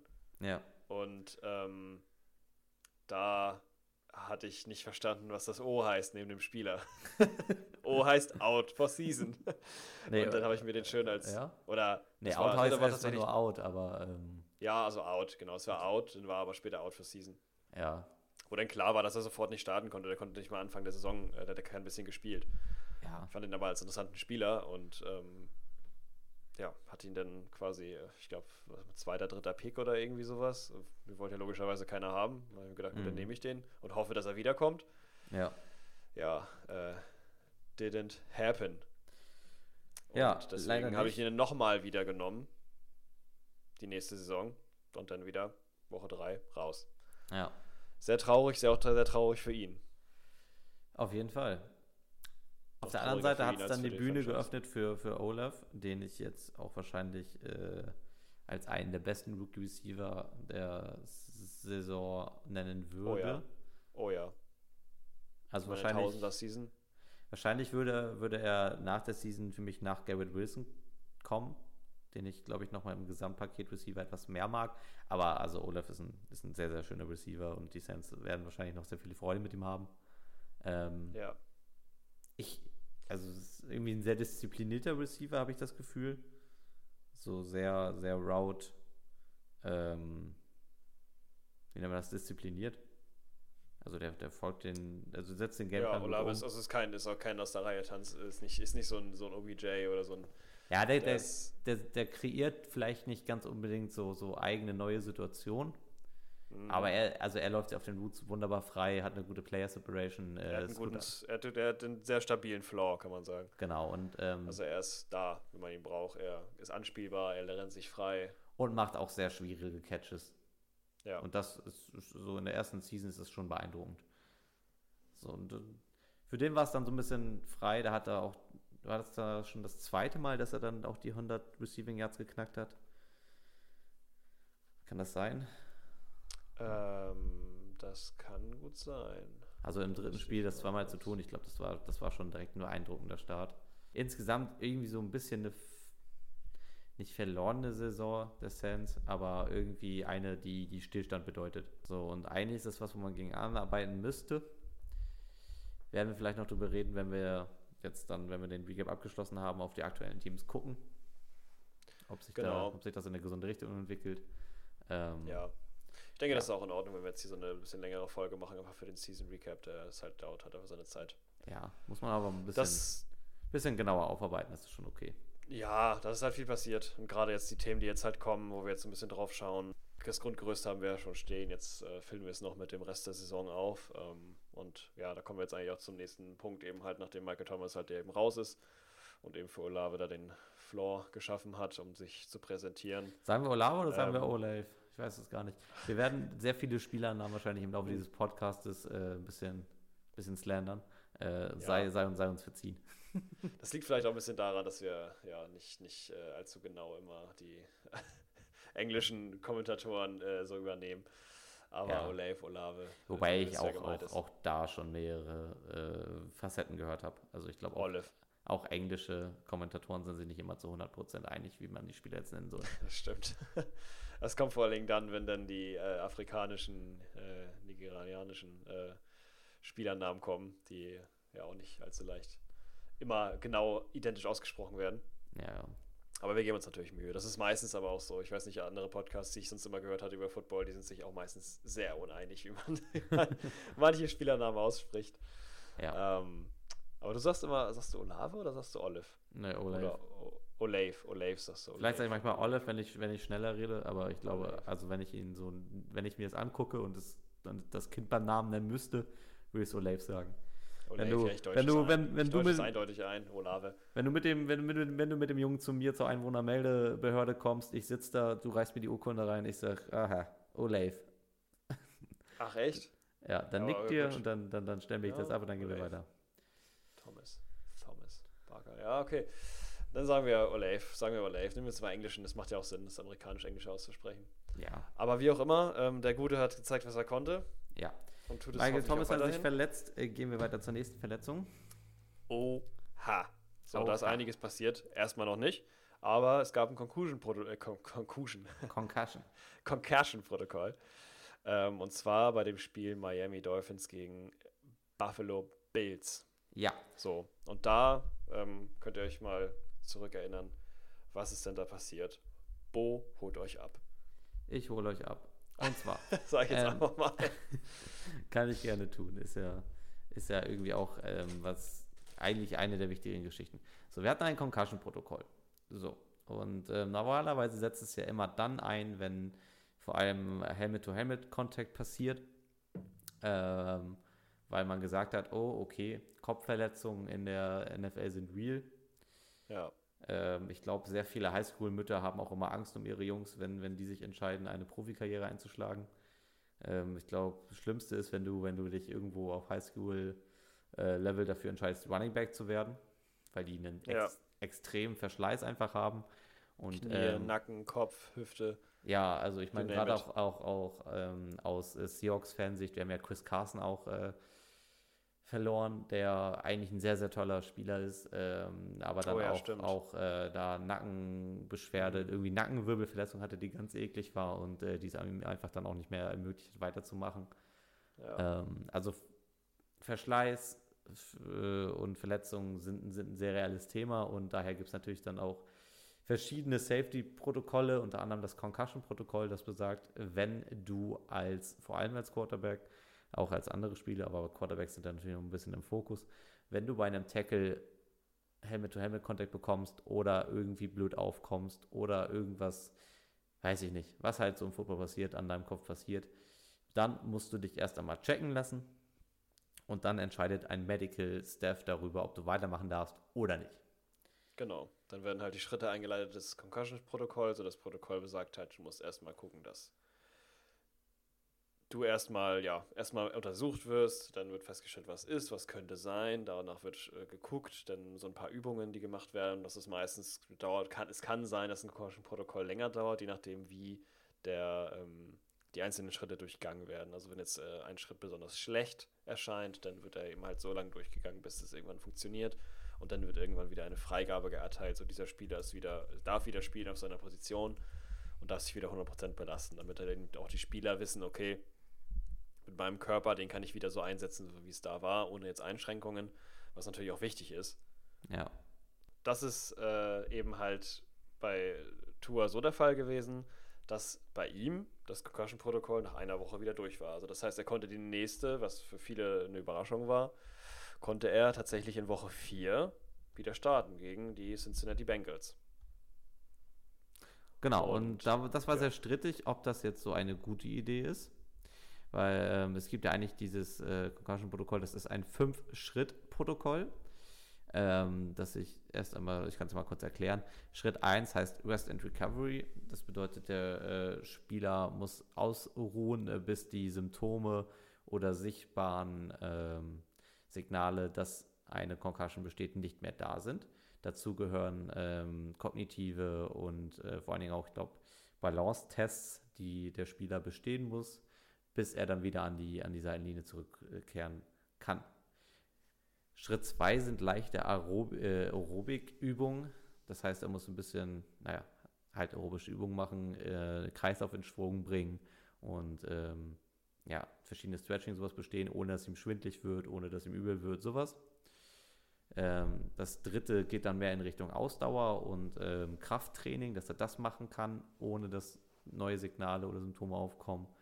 Ähm, viertes sind dann äh, footballspezifische Aktivitäten, die der Spieler absolvieren muss. Und äh, Schritt 5 ist dann das sogenannte Clearance.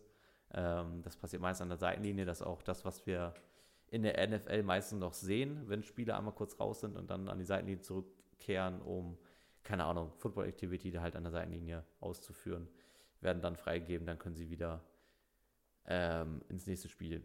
Genau. Ähm, das sind ja. eigentlich so die fünf Schritte, die eingeleitet werden müssen äh, wenn ein Spieler äh, eine Gehirnerschütterung ähm, ja, leider abbekommt. So. Ja, passiert natürlich manchmal, ist es nicht aufzuhalten, gerade wenn in der Vorwärtsbewegung ähm, Defensive Linemen oder andere äh, Spieler, die äh, sich gerade dazu äh, in der Lage fühlen, einen Sack zu veranstalten, eben halt besonders auf einen Quarterback draufspringen und dann ist halt diese Helmet-to-Helmet-Situation halt manchmal eben halt ein Problem, manchmal nicht vermeidbar. Ähm, und ja, in diesem Fall war es dann so, dass dann ähm, ähm, ja, in dem Spiel Dolphins versus ähm, Bengals äh, Tour halt eben eine Verletzung kassiert hat, die äh, seinesgleichen sucht. Und zwar ist er dann halt einfach, ja, hat einen Hit kassiert und ist dann danach einfach äh, aufgestanden, aber danach wieder auf dem Spielfeld zusammengesackt. Ja, sehr, sehr unschöne und, Bilder. Ja, sehr, sehr unschöne Bilder, genau. Ähm, und, und, natürlich ja, extrem, extremes Gift für die NFL, äh, die sowieso immer in der Kritik steht, äh, die Gesundheit der Spieler ja einfach äh, enormem Risiko auszusetzen, nur um ja. halt nicht auf Starspieler zu verzichten. Äh, muss auch sagen, dass diese ganzen ähm, Concussion-Richtlinien jetzt auch noch nicht so alt sind. Also ich glaube, dieses äh, fünf Schritte Concussion-Protokoll gibt es jetzt auch, glaube ich, seit sechs oder sieben Jahren. Also ist jetzt auch nicht, mhm, ist auch nicht, Sinn, ja. noch nicht so alt. Ähm, und jetzt haben wir hier halt eine Situation, wo dann auch völlig zu Recht gesagt wird, okay, ähm, der ist viel zu früh zurückgekommen, ähm, hat den Worst Case bekommen, dass er nach dem Concussion-Protokoll nochmal so einen Hit kassiert und dann halt wirklich äh, in gesundheitliche Gefahr ähm, kommt. Ja, richtig. Ähm, und das war halt eben das, ja, das, äh, ähm, ja, die Situation, die halt man halt nicht haben möchte, nicht als, nicht als, nicht als Spieler, schon gar nicht an der Seitenlinie überhaupt, überhaupt sehen will.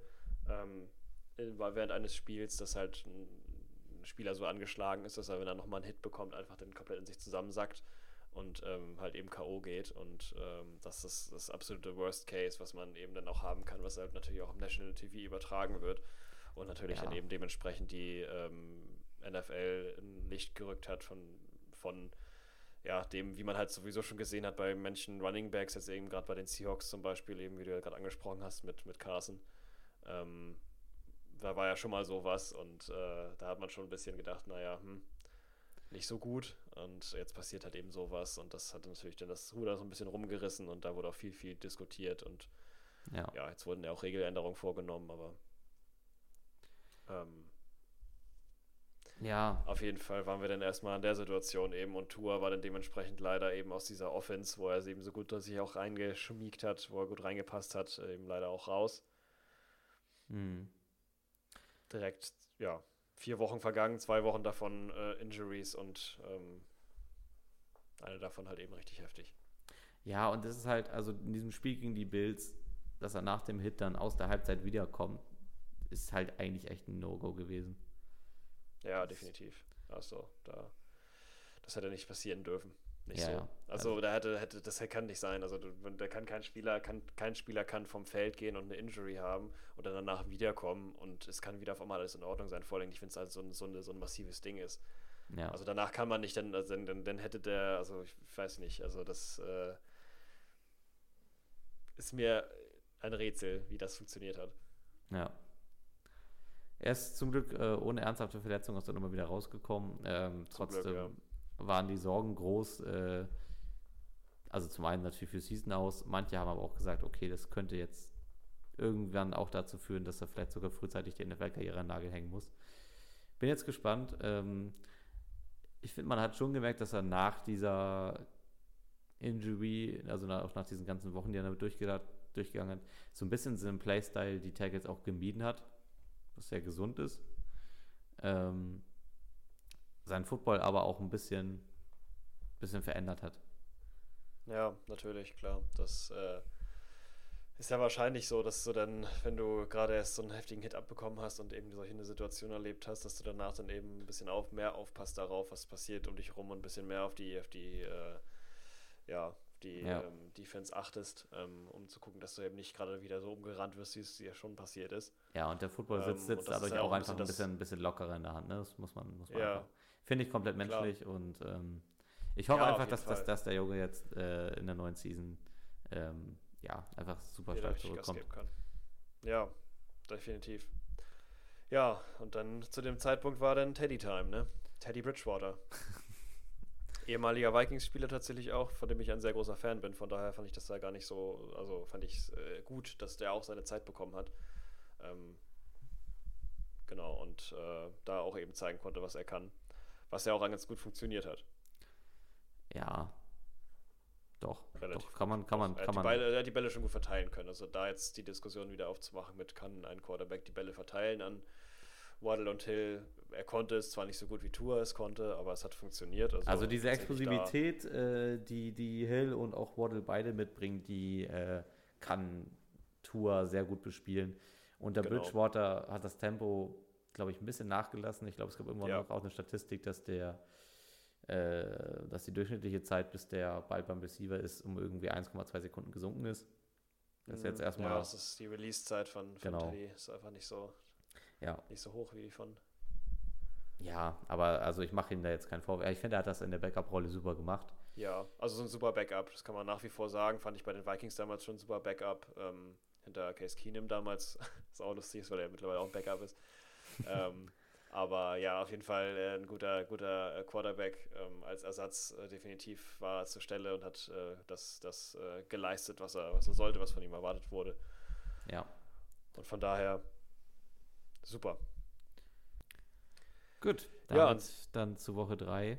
Ähm, rüber zu Woche 4 wo genau. es. Nein, das war in Woche 4, das, das, äh, die Verletzung von, von Tour. Also ja, das, genau. Äh, aber Spiel ich mein, im, im, Dolphins Bengals äh, 15 zu 27 übrigens. Also die äh, ja, da war es dann wohl. Bengals haben auch noch gewonnen. Ähm, genau, gab es da auch noch in der Woche natürlich was anderes, ein anderes Ereignis, und zwar die London Games. Genau.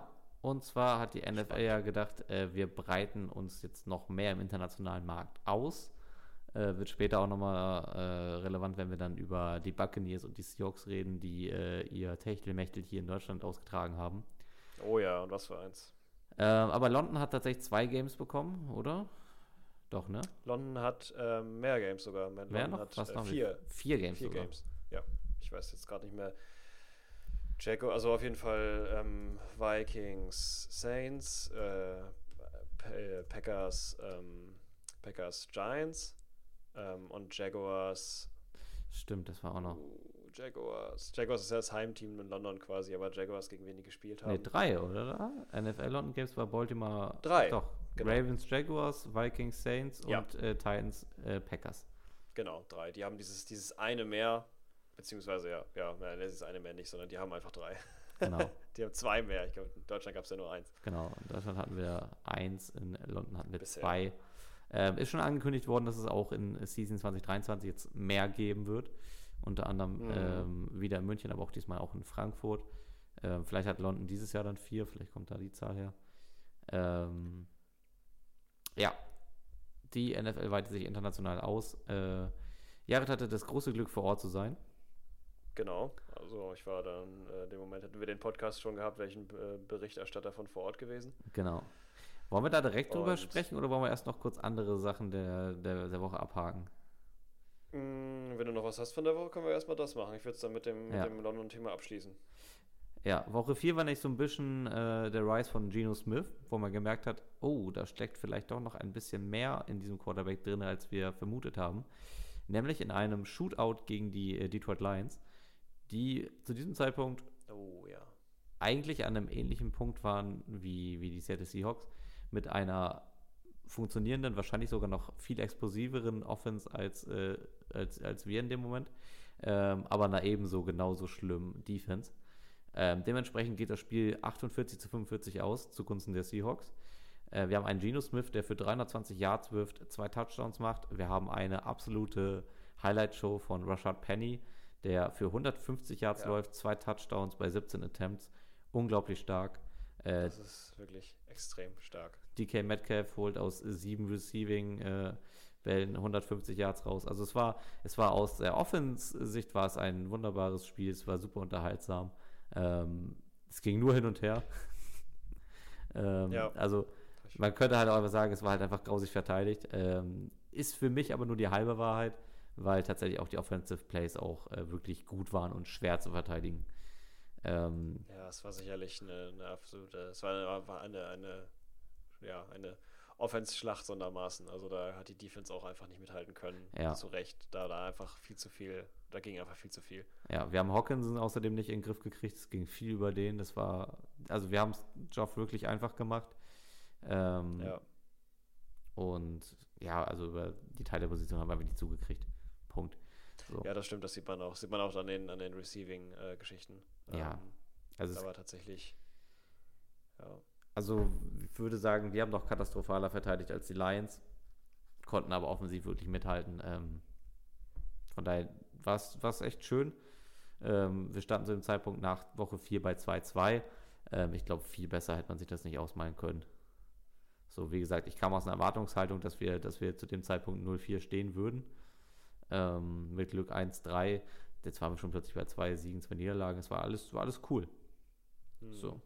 Ja, Gerade- definitiv. Also gegen die, gegen die äh, Lions gegen, hätte man die, also auf jeden Fall ähm, schlechter dastehen können, die ja doch eine sehr aggressive Offense haben. Ja, und auch innerhalb dann äh, unserer Division hat man dann plötzlich gesehen, oh, es stehen irgendwie alle bei 2-2.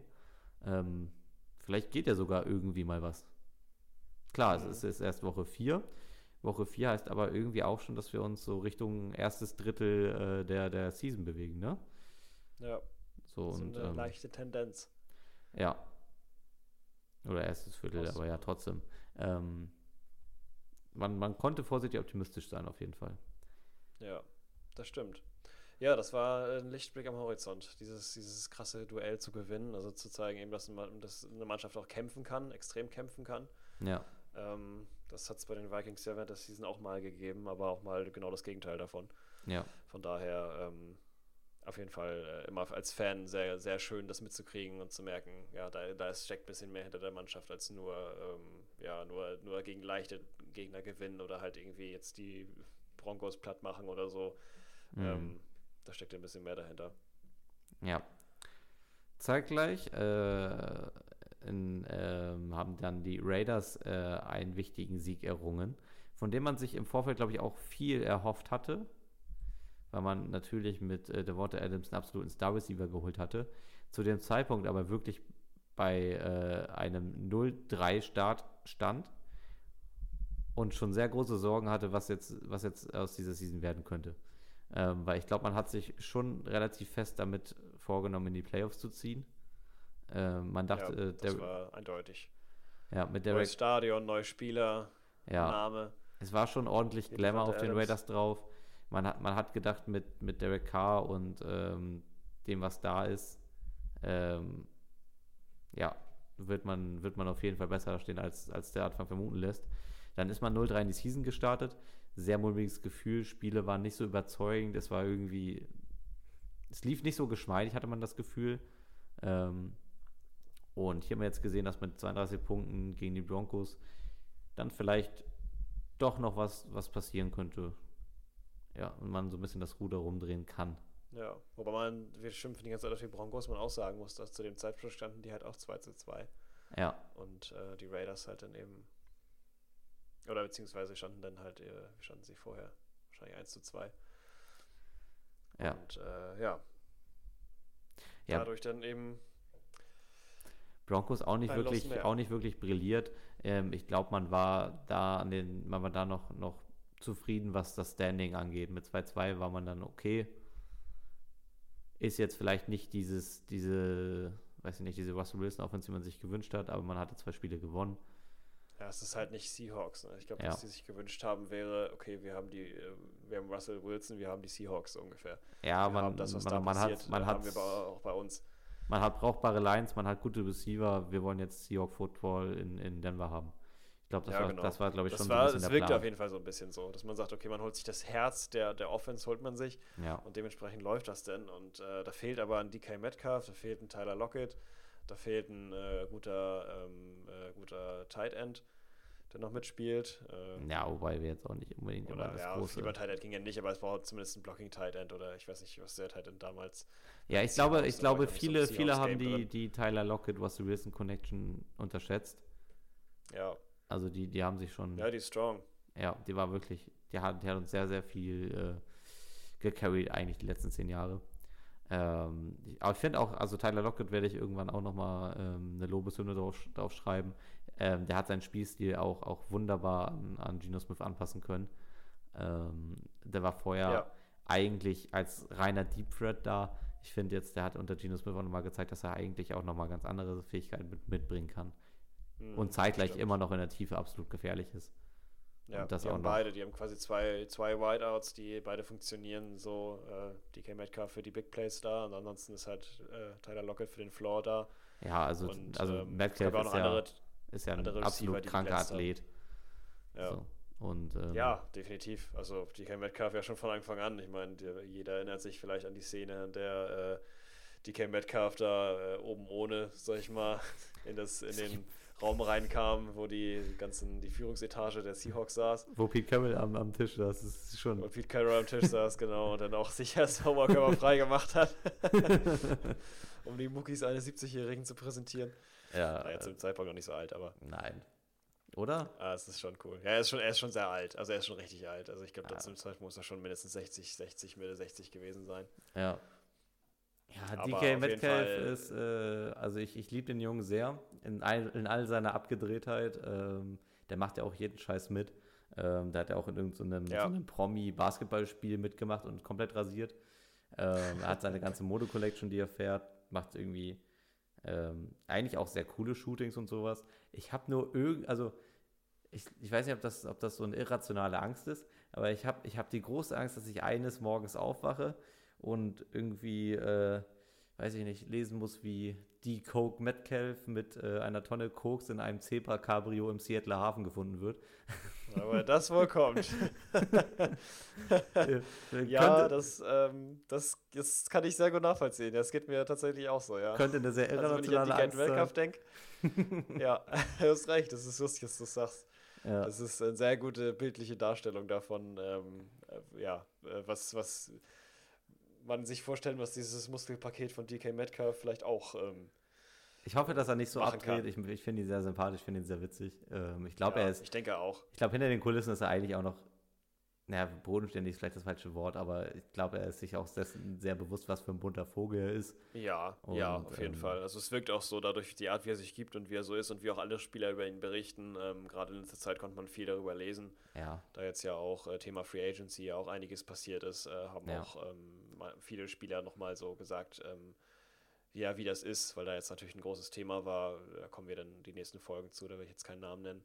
Aber äh, Spieler oder ein Spieler halt eben wieder zurückkam und der hat dann Mhm. auch gesagt, dass es auch echt schön ist mit, mit DK zusammen und äh, wie, einfach, wie, wie nett er einfach ist und was für ein lustiger Spieler der ist und die Connection Ja. ist halt sofort da und ähm, das ist halt äh, auch, ob man äh, Defense ist, Offense ist, ist, ist es egal, man versteht sich einfach. Und das ist wirklich, äh, wenn man sich so einen Artikel durchliest, äh, ähm, es ist einfach wholesome zu sehen, ähm, wie sehr diese ganzen Spieler miteinander, äh, wie es einfach eine Gruppe ist. ja, und ich glaube, das ist was, was ich anfangs auch meine mit Pete Carroll. Ich glaube, der hält die Jungs schon richtig gut zusammen und ähm, Ja.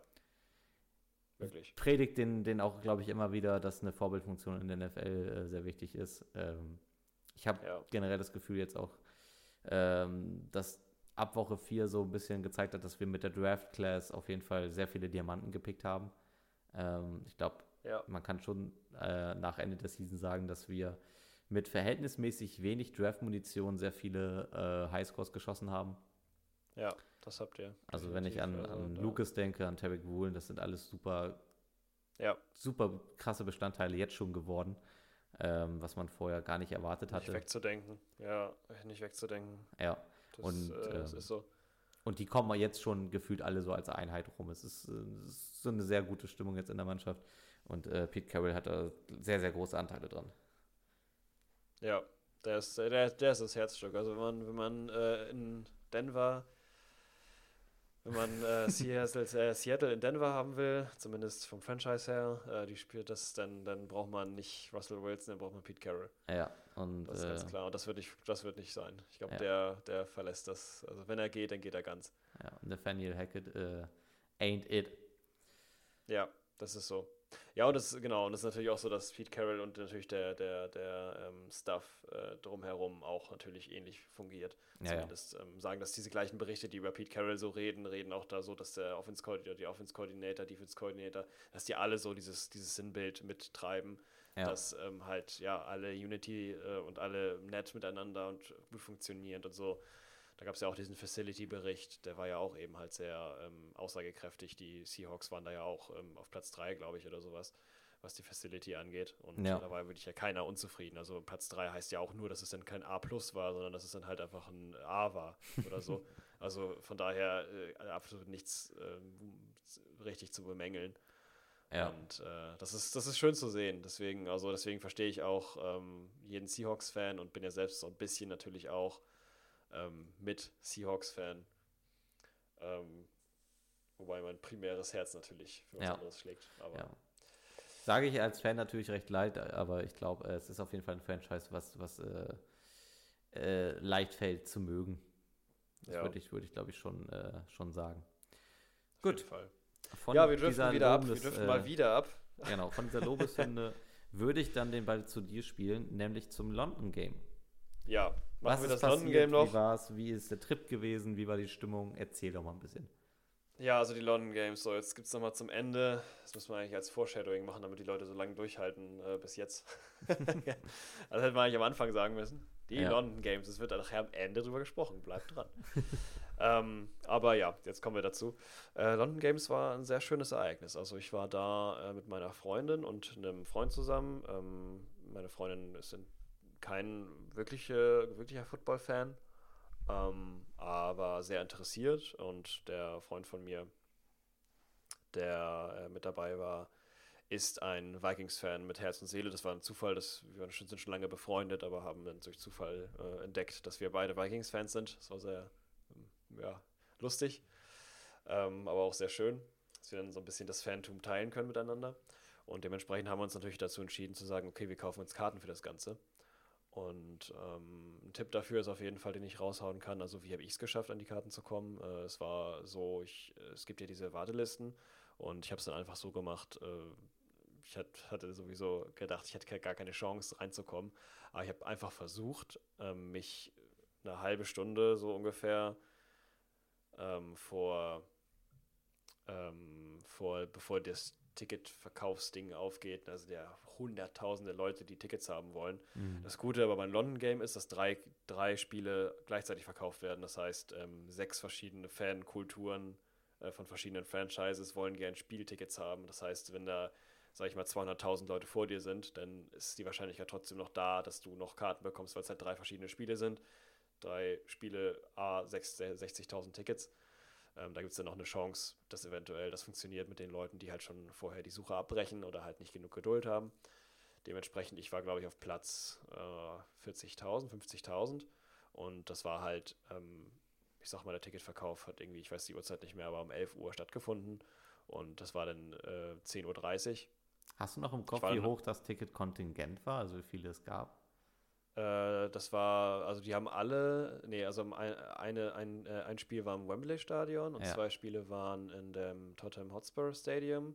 Ja. Im Wembley weiß ich leider nicht, wie viele Sitze da äh, Platz finden. Ich weiß nur, dass ähm, in Tottenham äh, es, glaube ich, 65.000. Genau, die das Totten, Oberanzahl. Tottenham müsste größer sein. Ich kann noch mal schauen, wie viel Wembley hat. Ich glaube, Wembley müsste irgendwie bei 54.000 oder so sein. Wenn ich mich jetzt nicht Okay. ganz grob Ja, Tottenham sollte 65.000 haben, glaube ich. Ja. Genau. Das heißt, es waren so um die, um die 100. Okay, vielleicht bin ich auch ganz wrong und äh, hier steht, also laut Wikipedia 90.000 Plätze, kann das sein? Ist das Wembley Stadion so viel größer? Boah, ist das so riesig? Ja, es kann sein. Also, es ist ja ein sehr bekanntes Stadion, aber ich war noch nicht da. Das heißt, ich kann gar nicht sagen, wie groß das ist. Ich kenne zwar einige Stadien in London, aber nicht das leider. Okay. Ähm, aber es waren auf jeden Fall viele Tickets. Es waren ja allein schon dadurch, dass diese beiden Tottenham-Tickets verkauft wurden, ähm, waren es halt eben, also das war dann das Spiel, ähm, das war das Spiel Jaguars äh, Ravens und ähm, Vikings Saints, was da in Tottenham ausgetragen wurde, bin ich mir ziemlich sicher. Ja. Ähm, und dafür waren es ja allein schon 130.000 Tickets und dann halt eben nochmal, sagen wir mal, die 90.000 obendrauf, dann waren es halt äh, 220.000.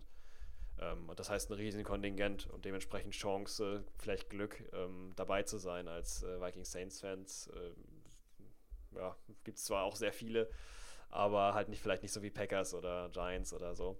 ja. Dementsprechend, wie gesagt, Platz äh, 50.000, 40.000 irgendwie sowas war, war ich. Fand ich noch ganz okay. Und dann Mhm. habe ich halt einfach abgewartet. Man muss halt Glück haben, ähm, dass man dann, wenn die Uhrzeit kommt, in der die Tickets freigeschaltet würde, werden, man drin ist oder halt eben zumindest nicht mehr so weit lang warten muss. Man kann natürlich auch ähm, eine Stunde vorher schon reingehen, dann ist man vielleicht auf Platz 20.000 oder sowas. Ähm, dann kann es aber sein, dass man äh, auf Platz 1 oder Platz 2 äh, landet, ähm, bevor der Ticketverkauf losgeht. Und dann hat man das Problem, dass man auf der Seite ist und da steht einfach nur, ja, keine Tickets verfügbar. Dann geht man zurück, refresht einmal, dann ist man wieder auf Platz äh, 300.000 oder so. ähm, deswegen muss man das so ein bisschen timen. Also würde ich fast empfehlen an alle, die sich Tickets holen wollen, ähm, irgendwie so um und bei eine halbe Stunde vorher sich anzumelden und dann einfach zu hoffen. Äh, bei mir hat es dann geklappt. Ich habe drei Tickets gekauft. Ähm, es war eine sehr schwitzige Aktion, mit der, mit der Visakarte dann zu hantieren und das habe ich Ja. alles noch nie gemacht und dann sich noch irgendwie bei verschiedenen Sachen einzuloggen und so. Ähm, hat aber dann geklappt. Ich war sehr froh, habe mich total gefreut und äh, dann war klar, es geht nach London. Hotel gebucht, Flug gebucht ähm, und dann ja, waren wir da. Haben natürlich dann auch unsere Vikings äh, Jerseys aufgetragen. Äh, mein Kumpel hat sich noch eins besorgt. Ich hatte schon eins von Thielen, mein Mhm. erstes auch. Und äh, dann ja, sind wir da auf Reise gegangen, haben noch ein paar Tage Zeit gehabt. Das Spiel war ja am Sonntag. Ja. Das heißt, Montag freigenommen, Freitag hin. Und ja, sich London ein bisschen angeguckt, ein bisschen hier und da gewesen, aber natürlich an jeder Ecke hat man, hat man äh, Vikings-Fans gesehen. Das war für mich natürlich, und das ist generell hier in Deutschland, das wird man nur mitgekriegt haben, wenn man entweder mal halt ähm, beim German Game in München war zu der Zeit, wo es war, oder halt Ja. tatsächlich auch mal in London oder Amerika. Ähm, auf der Straße einfach äh, Leute zu sehen, die sagen, ey, Skoll oder irgendwie so ein Zurufen halt. äh, Let's go Vikings oder Go Vikes oder so. ja. Und ähm, glaub, man die- sich einfach mit denen unterhält auf der Straße. Ich glaube, die nächste Erfahrung, die ich an sowas habe, ist, als ich mit, mit einem guten Freund bei einem Torfrock-Konzert war und man auf den, auf den ganzen Straßen sich gegenseitig Odin an den Kopf gebrüllt hat. Ja, das kann man sich tatsächlich ähnlich, ja. Ja. Auch vom Sinnbild her. Ja, ich glaube, Ja, ähnliche, ähnliche zumindest. hättest du da auch mal können. Odin wäre auch gegangen, glaube ich. ja, ich, Skoll. doch, ich glaube auch. Aber ähm, total geile ähm, Atmosphäre, also coole Leute auch. Und was man natürlich auch bekommen hat, sind halt, ähm, ich verstehe es bis heute nicht, ich habe es schon ein paar Mal gegoogelt, aber es geht irgendwie nicht in meinen Kopf rein, ist der Ruf der Saints, ähm, die ja immer sagen, äh, Who dat? Ja. Wir sagen nicht Who they, so wie die Bengals, ähm, Who they think they beat the Bengals, Hm. ähm, sondern Who dat. Ja. Frag mich nicht, ich habe es fünfmal gegoogelt und achtmal vergessen. Ähm, aber auf jeden Fall ist es dann auch so gewesen, dass wir dann auch in enge, engeren Passagen und so diese Saints-Fans, und ich sagte, die Saints-Fans, die, die, die, da kamen viele von denen, kamen wirklich aus, aus, aus ähm, äh, New Orleans. Ja. Und ähm, das hat man denen auch angesehen, weil die waren wirklich komplett von, von oben bis unten in schwarz-gold gekleidet, mit dicken Ketten um den Hals und sowas alles. Die Aber meisten davon. Die Und waren ja auch das eigentliche Heimteam, oder? die waren das eigentliche Heimteam, das hat man auch Also gemerkt. super, tatsächlich, super wobei- schwachsinnig bei, bei den London Games und auch beim German Game von Heim- und Fremdteam zu sprechen, aber auf dem Ja, Papier war es ja, war's ja ein Heimteam. Ja, man merkt es auch tatsächlich, wenn man im Stadion ist. Dazu komme ich als nächstes. Ja. Ähm, dass er natürlich, also wie gesagt, erstmal, dann, wir waren unterwegs, überall von allen Ecken kommt dann, wenn man das Jersey aufträgt, gerade am Game Day, who that, Ja. who that, who that. Und man läuft nur rum und denkt sich, oh, wo kommt das her? Wer, wer, wer ist das jetzt schon wieder? Aber alles super sympathisch und super nett, gar keine aggressive Atmosphäre. Ja. Denn Spieltag selber sind wir zur, äh, mit der Underground dahin gefahren ähm, und äh, haben da, ja, sind dann, das ist quasi eine ganz, ganz lange, breite Straße in Seven Sisters in London, Mhm. ähm, in dem Stadtteil Seven Sisters, wo man, oder halt Tottenham dann später, ähm, wo man die Straße äh, runterläuft. Genau, das ist Ähm, doch dann die, die, die White Hart Lane, oder? Das kann sein. Ich, äh, damit kenne ich das mich nicht so gut aus. Das kommt dann eher aus dem Fußball, glaube ich. Aber ja. Aber das ist auch, glaube ich, auch der. Name des Stadions, oder? Äh, nee, das Stadion heißt äh, Tottenham Hotspur Stadium. Ah, okay. Dann ist, Kann natürlich sein, dass das so ein Beiname ist. Das, äh, das ist, kommt aus der Fußballkultur. Da habe ich nichts mit zu schaffen. ah, das kann sein. Kann sein, weiß ich nicht. Ähm, aber es war insane, weil da war wirklich alles voll war mit Fans von, von also wirklich richtig, richtig viel ähm, war da los. Und äh, im Stadion ähm, angekommen ähm, sind wir tatsächlich recht spät. Ähm, das sollte losgehen um 20 Uhr. Dann war irgendwas mit Zeitverschiebung und keine, äh, 20 Uhr. Nee, Quatsch, das war 20 Uhr, es sollte 18 Uhr starten. Hm. Und irgendwas mit Zeitverschiebung, irgendwas haben wir nicht auf die Reihe gekriegt. Auf jeden Fall sind wir reingekommen und die Vikings waren schon da. Und sobald wir auf den Plätzen saßen, liefen die Saints ein und das Spiel ging los. Und wir so, oh, ja, okay, gut, das haben wir, das ganze, ganze Vorschau haben wir alles verpasst. Ups. Also, ähm, woran das gelegen hat, keine Ahnung. Oh, auf jeden Fall ähm, habe ich leider den? Einlauf der Vikings verpasst. Woran hat es gelegen, fragt man sich dann immer im Nachhinein. Ja. Ähm, und man hat eben anhand der Stimmung und der Musik halt gemerkt, ähm, dass es halt das Home-Team die Saints sind, weil es natürlich dann auch immer so war, dass der, der Stadionsprecher und die Musik und sowas alles favorable für die Saints war. Ja. Weil dann natürlich, wenn jetzt die Saints ein Third, äh, die Saints ähm, Defense zum Beispiel in, äh, zu einem Third Down gekommen ist, dann halt war halt ein, über das ganze Stadion Third Down, make noise und dann halt Mhm. so ein DJ, der halt übelst abgedreht ist. Und ähm, das halt jedes Mal beim Third Down, damit halt auch schön die Leute übelst laut sind damit ähm, und angefeuert werden, damit die äh, Offense sich nicht richtig verständigen kann. Ja. Und ähm, wer weiß, äh, die Stadionstimmung war auf jeden Fall unglaublich super, mega geil. Ähm, es war ja Woche 4, das heißt davor die Woche erst Michael Thomas weg. Ja. Das heißt ähm, für uns ein Vorteil. Denn auch noch an dem Tag ähm, Alvin Kamara ähm, ähm, verletzt. Das heißt, er auch raus. Er war auch nicht dabei. Und dementsprechend natürlich noch bessere Chancen für uns. Ähm, und das war in dem Moment, auf man sich natürlich nicht, nicht freuen soll für Leute, die jetzt irgendwie verletzt sind oder sowas. Aber im Football-Kontext war es natürlich für uns gut, dass die Spieler nicht dabei waren, weil wir natürlich gehofft haben, äh, das wird dann was. Ähm, was natürlich doof genug ist, weil eigentlich wäre es natürlich schön, wenn man die Mannschaft mit voller, voller Stärke schlagen kann. Ähm, da war es sogar auch noch, dass, dass äh, James Winston auch noch verletzt war. Das heißt, Andy Dalton hat gespielt. Ah, stimmt, das war auch noch, ja. Und äh, dann war natürlich für uns klar, okay, wir werden das gewinnen, aber tatsächlich war es sehr knapp. Ähm, das Spiel ging nachher 25, 28 aus. Das heißt, ähm, die Vikings haben äh, 28 zu 25 gewonnen. Mhm. Ähm, allerdings war das Spiel, kann man sich auch gerne ansehen, das ist tatsächlich recht äh, Oh, unterhaltsam war es. Unterhaltsam war es definitiv, ja, das äh, muss ich sagen. Also im Stadion habe ich echt Glück gehabt, so ein Spiel gesehen zu, äh, gesehen zu haben, weil wirklich das von, es ist alles passiert. Interception in der schlechtesten Situation, ähm, äh, verschiedene Spielzüge, teilweise die Vikings auch Spielzüge gemacht, dass die Defense überhaupt nicht verstanden hat, dass Justin Jefferson zum Beispiel einfach hinter der Defense irgendwo steht Mhm. und äh, quasi nur noch einfach ganz entspannt in die Endzone laufen muss. Ja. Und ähm, bis dann halt nachher am Ende das Field Goal mal wieder, wie bei den Vikings so typisch, das Field Goal nachher alles entschieden hat. Und das war dann leider für die Saints äh, ein Doppeldoink, ein sogenannter. Das heißt, äh, am Goalpost zweimal abgeprallt und beides halt äh, ja, leider dafür gesorgt, dass der Ball zur falschen Richtung rausgesprungen ist und dementsprechend kein Field Goal war. Und dementsprechend eben halt die drei Punkte nicht gegeben hat Ja. die es hätte brauchen äh, sollen, um zumindest einen Gleichstand, beziehungsweise äh, ja, einen Gleichstand hervorzurufen, um dann in die Overtime zu gehen, aber das ist nicht passiert. Was auch ganz gut war, weil ich muss sagen, mein Herz äh, hat geschlagen wie wild bei dem Mhm. Spiel. Ja. Also nur zu empfehlen, eine Atmosphäre im Stadion, ähm, es ist wirklich unglaublich. Also es, es kommt nicht ansatzweise auf das äh, raus, was man im Fernsehen guckt, alleine weil das Spielfeld so gescratcht ist im TV und man, wenn man da ist, sieht man alles viel besser, man hat die Spieler da, man kann selbst mit Stimmung machen, ähm, man erlebt da alles mit mit anderen zusammen und ähm, was ich besonders positiv fand, war halt, dass danach auch selbst dann, also selbst danach keine aggressive Stimmung da war Ja. ähm, die ich irgendwie so gemerkt hätte, dass du Angst haben musstest, den Fans von den Saints zu begegnen oder sowas. Ganz im Gegenteil. Es war trotzdem immer noch ein schönes Dasein und ein schönes, ja, Äh, man, man geht fair auseinander und das ähm, ja, kann man wirklich mitnehmen. Also es ist viel, es ist voll, es ist laut, aber es macht auch richtig viel Spaß. Ja. Wie viele Taysom Hill Trick Plays kann sich eine Mannschaft denn erlauben, Jared? Äh, viele. Wenn man die Suns fragt, auf jeden Fall. Ich habe Ja. ich hab in, in dem Spiel irgendwie schon gedacht, boah, dieses Taysom Hill Trick Play, One Play Pony, ist das jetzt der Plan für die ganze Season? Irgendwo war es dann so der Fall. Ich habe Ja. aber hier schon gemerkt, Defenses fangen an, das, davon nicht mehr überrascht zu werden. Es ist Also, auch relativ schwierig, wenn man immer das Gleiche macht, Ja. äh, weil man sonst halt irgendwie keine Möglichkeit hat, irgendwie anders zu glänzen. Ja. Ähm, was halt dann immer irgendwann schwierig wird. ja, diese ganze Weil, äh, unser Titan ist eine QB-Geschichte, ist irgendwie Ja.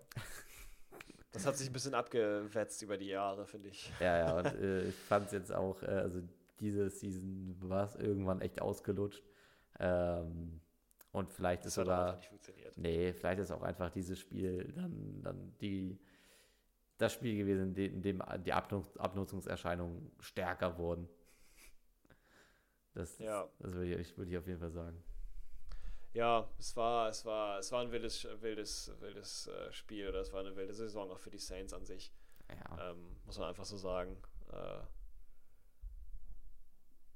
auf jeden Fall. Ja, ich denke, ich denke, die, die, wir hätten die Saints da nicht geschlagen, wenn die das die volle Stärke gehabt hätten, aber das war halt nur im Endeffekt das, wofür man sich als Vikings-Fan die ganze Zeit versteckt hat. Ja, dass endlich mal, oder dass das, ja, man kann fast sagen, endlich mal der Zahn gezogen wird, man exposed wird als Team, was nun leider wirklich, leider wirklich nicht äh, das ganze ähm, Konstrukt gela- gebracht hat, was ähm, es versprochen hat, was so ein bisschen scheinheilig war, eben dadurch, dass ähm, ja, so Ja. Die, die, die, die Standings so gut waren. Genau. Da würde ich am Ende der Season vor allen Dingen auch nochmal drauf blicken. Ähm, ich fand, an dem Zeitpunkt konnte man das noch nicht ganz so bewerten. Man hat die Spiele gewonnen. Es war auch eine Menge Glück dabei, okay. Ähm, aber die Aber auch, weiß ich nicht. ja, Bis auf den Aussetzer da jetzt gegen die Eagles waren das ja gute Leistungen. So. Ja, und vor allen Dingen auch, wenn man jetzt das gegen die Bills sieht, zum Beispiel, Ja. das zurückgekämpfte Spiel, was da 33-30 nachher ausging. Genau, Ähm, was, das, was war das denn für eine, für eine extreme Leistung gewesen? Aber halt eben nur von der Offense. genau. Ja. Also da fand ich das nicht so dramatisch. Da werden wir wahrscheinlich dann die nächsten, wenn wir die nächsten Tage besprechen, ein bisschen näher drauf blicken. Genau. Okay. So machen wir es. Genau, wir waren jetzt auch schon zwei Stunden, glaube ich, dabei. Ja, wir waren jetzt echt eine ordentliche lange Zeit dabei. Ich glaube, wir haben Ja, ein bisschen gedacht, wir kommen schneller durch die Season, aber nehmen wir, nehmen wir uns einfach ein bisschen Zeit dafür. Das glaube ich auch mal. Ja, ja, ja. Ihr müsst euch ja mal auch unsere schönen Stimmchen gewöhnen, dieser neuen Podcast, äh, Podcast äh, Landschaft, die wir jetzt hier aufgebaut haben. Genau. Äh, zum Ende sei noch gesagt, wir haben äh, unser Social Media jetzt einmal aktiviert. Ihr könnt uns auf Twitter gerne folgen. Ähm, werden mal schauen, da werden wir wahrscheinlich auch ein bisschen interaktiver sein, wenn der Bedarf da ist. Vorerst werden wir die Plattform hauptsächlich Ja. nutzen, um eben neue Folgen zu teilen. Ich ein bisschen Genau. abzudaten. Ähm, könnt das aber auch gerne nutzen, um Fragen zu stellen oder auch Anregungen zu geben. Wir sind auf jeden Fall offen. Wir sind ja auch noch neu in diesem ganzen Landscape von Podcasts aufnehmen. Und, Ja, auf jeden ähm, Fall. Zum Beispiel sowas wie, wie jetzt, ähm, ich könnte mal noch zum Beispiel ein Bild von der Lane posten, von der, wenn du, wie du sagst, wenn es jetzt Das könnten wir ja mal machen. Wir können ja mal sagen. Ähm, da könnte äh, ich ein Foto von posten zum Beispiel, da sieht man, glaube ich, auch nicht viele Gesichter drauf, eigentlich fast gar keine. Ja, wunderbar. Dann da das doch kann als, man ja einfach mal reinhauen bei. Twitter. Genau. Äh, guckt auf jeden Fall in die Show Notes, da steht es drin, beziehungsweise auch in der Podcast-Beschreibung. Ähm, folgt uns gerne, ähm, um uns so ein bisschen zu unterstützen oder auch zu, teilzunehmen an Diskussionen oder ja, wenn mal irgendwas kommt oder wir mal irgendwas wissen wollen oder ihr mal irgendwas schreiben wollt zu uns, ähm, was ihr gerne hören wollt oder Genau. irgendwie einfach mal eine Grüße da lassen, sind wir auch auf jeden Fall offen für. Ja. Mit dem Podcast peilen wir auf jeden Fall jetzt erstmal einen zweiwöchigen Rhythmus an. Wahrscheinlich werden wir nächste Woche aber schon wieder da sein, wenn wir jetzt den Season Recap einmal durchziehen. Und, ja, es ähm, gibt auch Sonderfolgen, das äh, Genau. wird sich einfach so einstellen, ihr werdet sehen, aber der normale Rhythmus alle zwei Wochen, da könnt ihr drauf bauen. Für alles Ähm, andere lohnt sich der Follow auf Twitter. Ja, ansonsten genau, für alles andere lohnt sich der Follow auf Twitter. Guckt da gerne mal rein, bewertet den Podcast, da würden wir uns auch sehr drüber freuen. Und ähm, Ja. ja. wenn ihr Lust habt, empfehlt ihn gerne weiter. We ain't no cornerbacks, but we got you covered. Damit beenden wir das äh, wunderschöne Gespräch mit einem einfachen Full. Huddle! Bis zum nächsten Mal.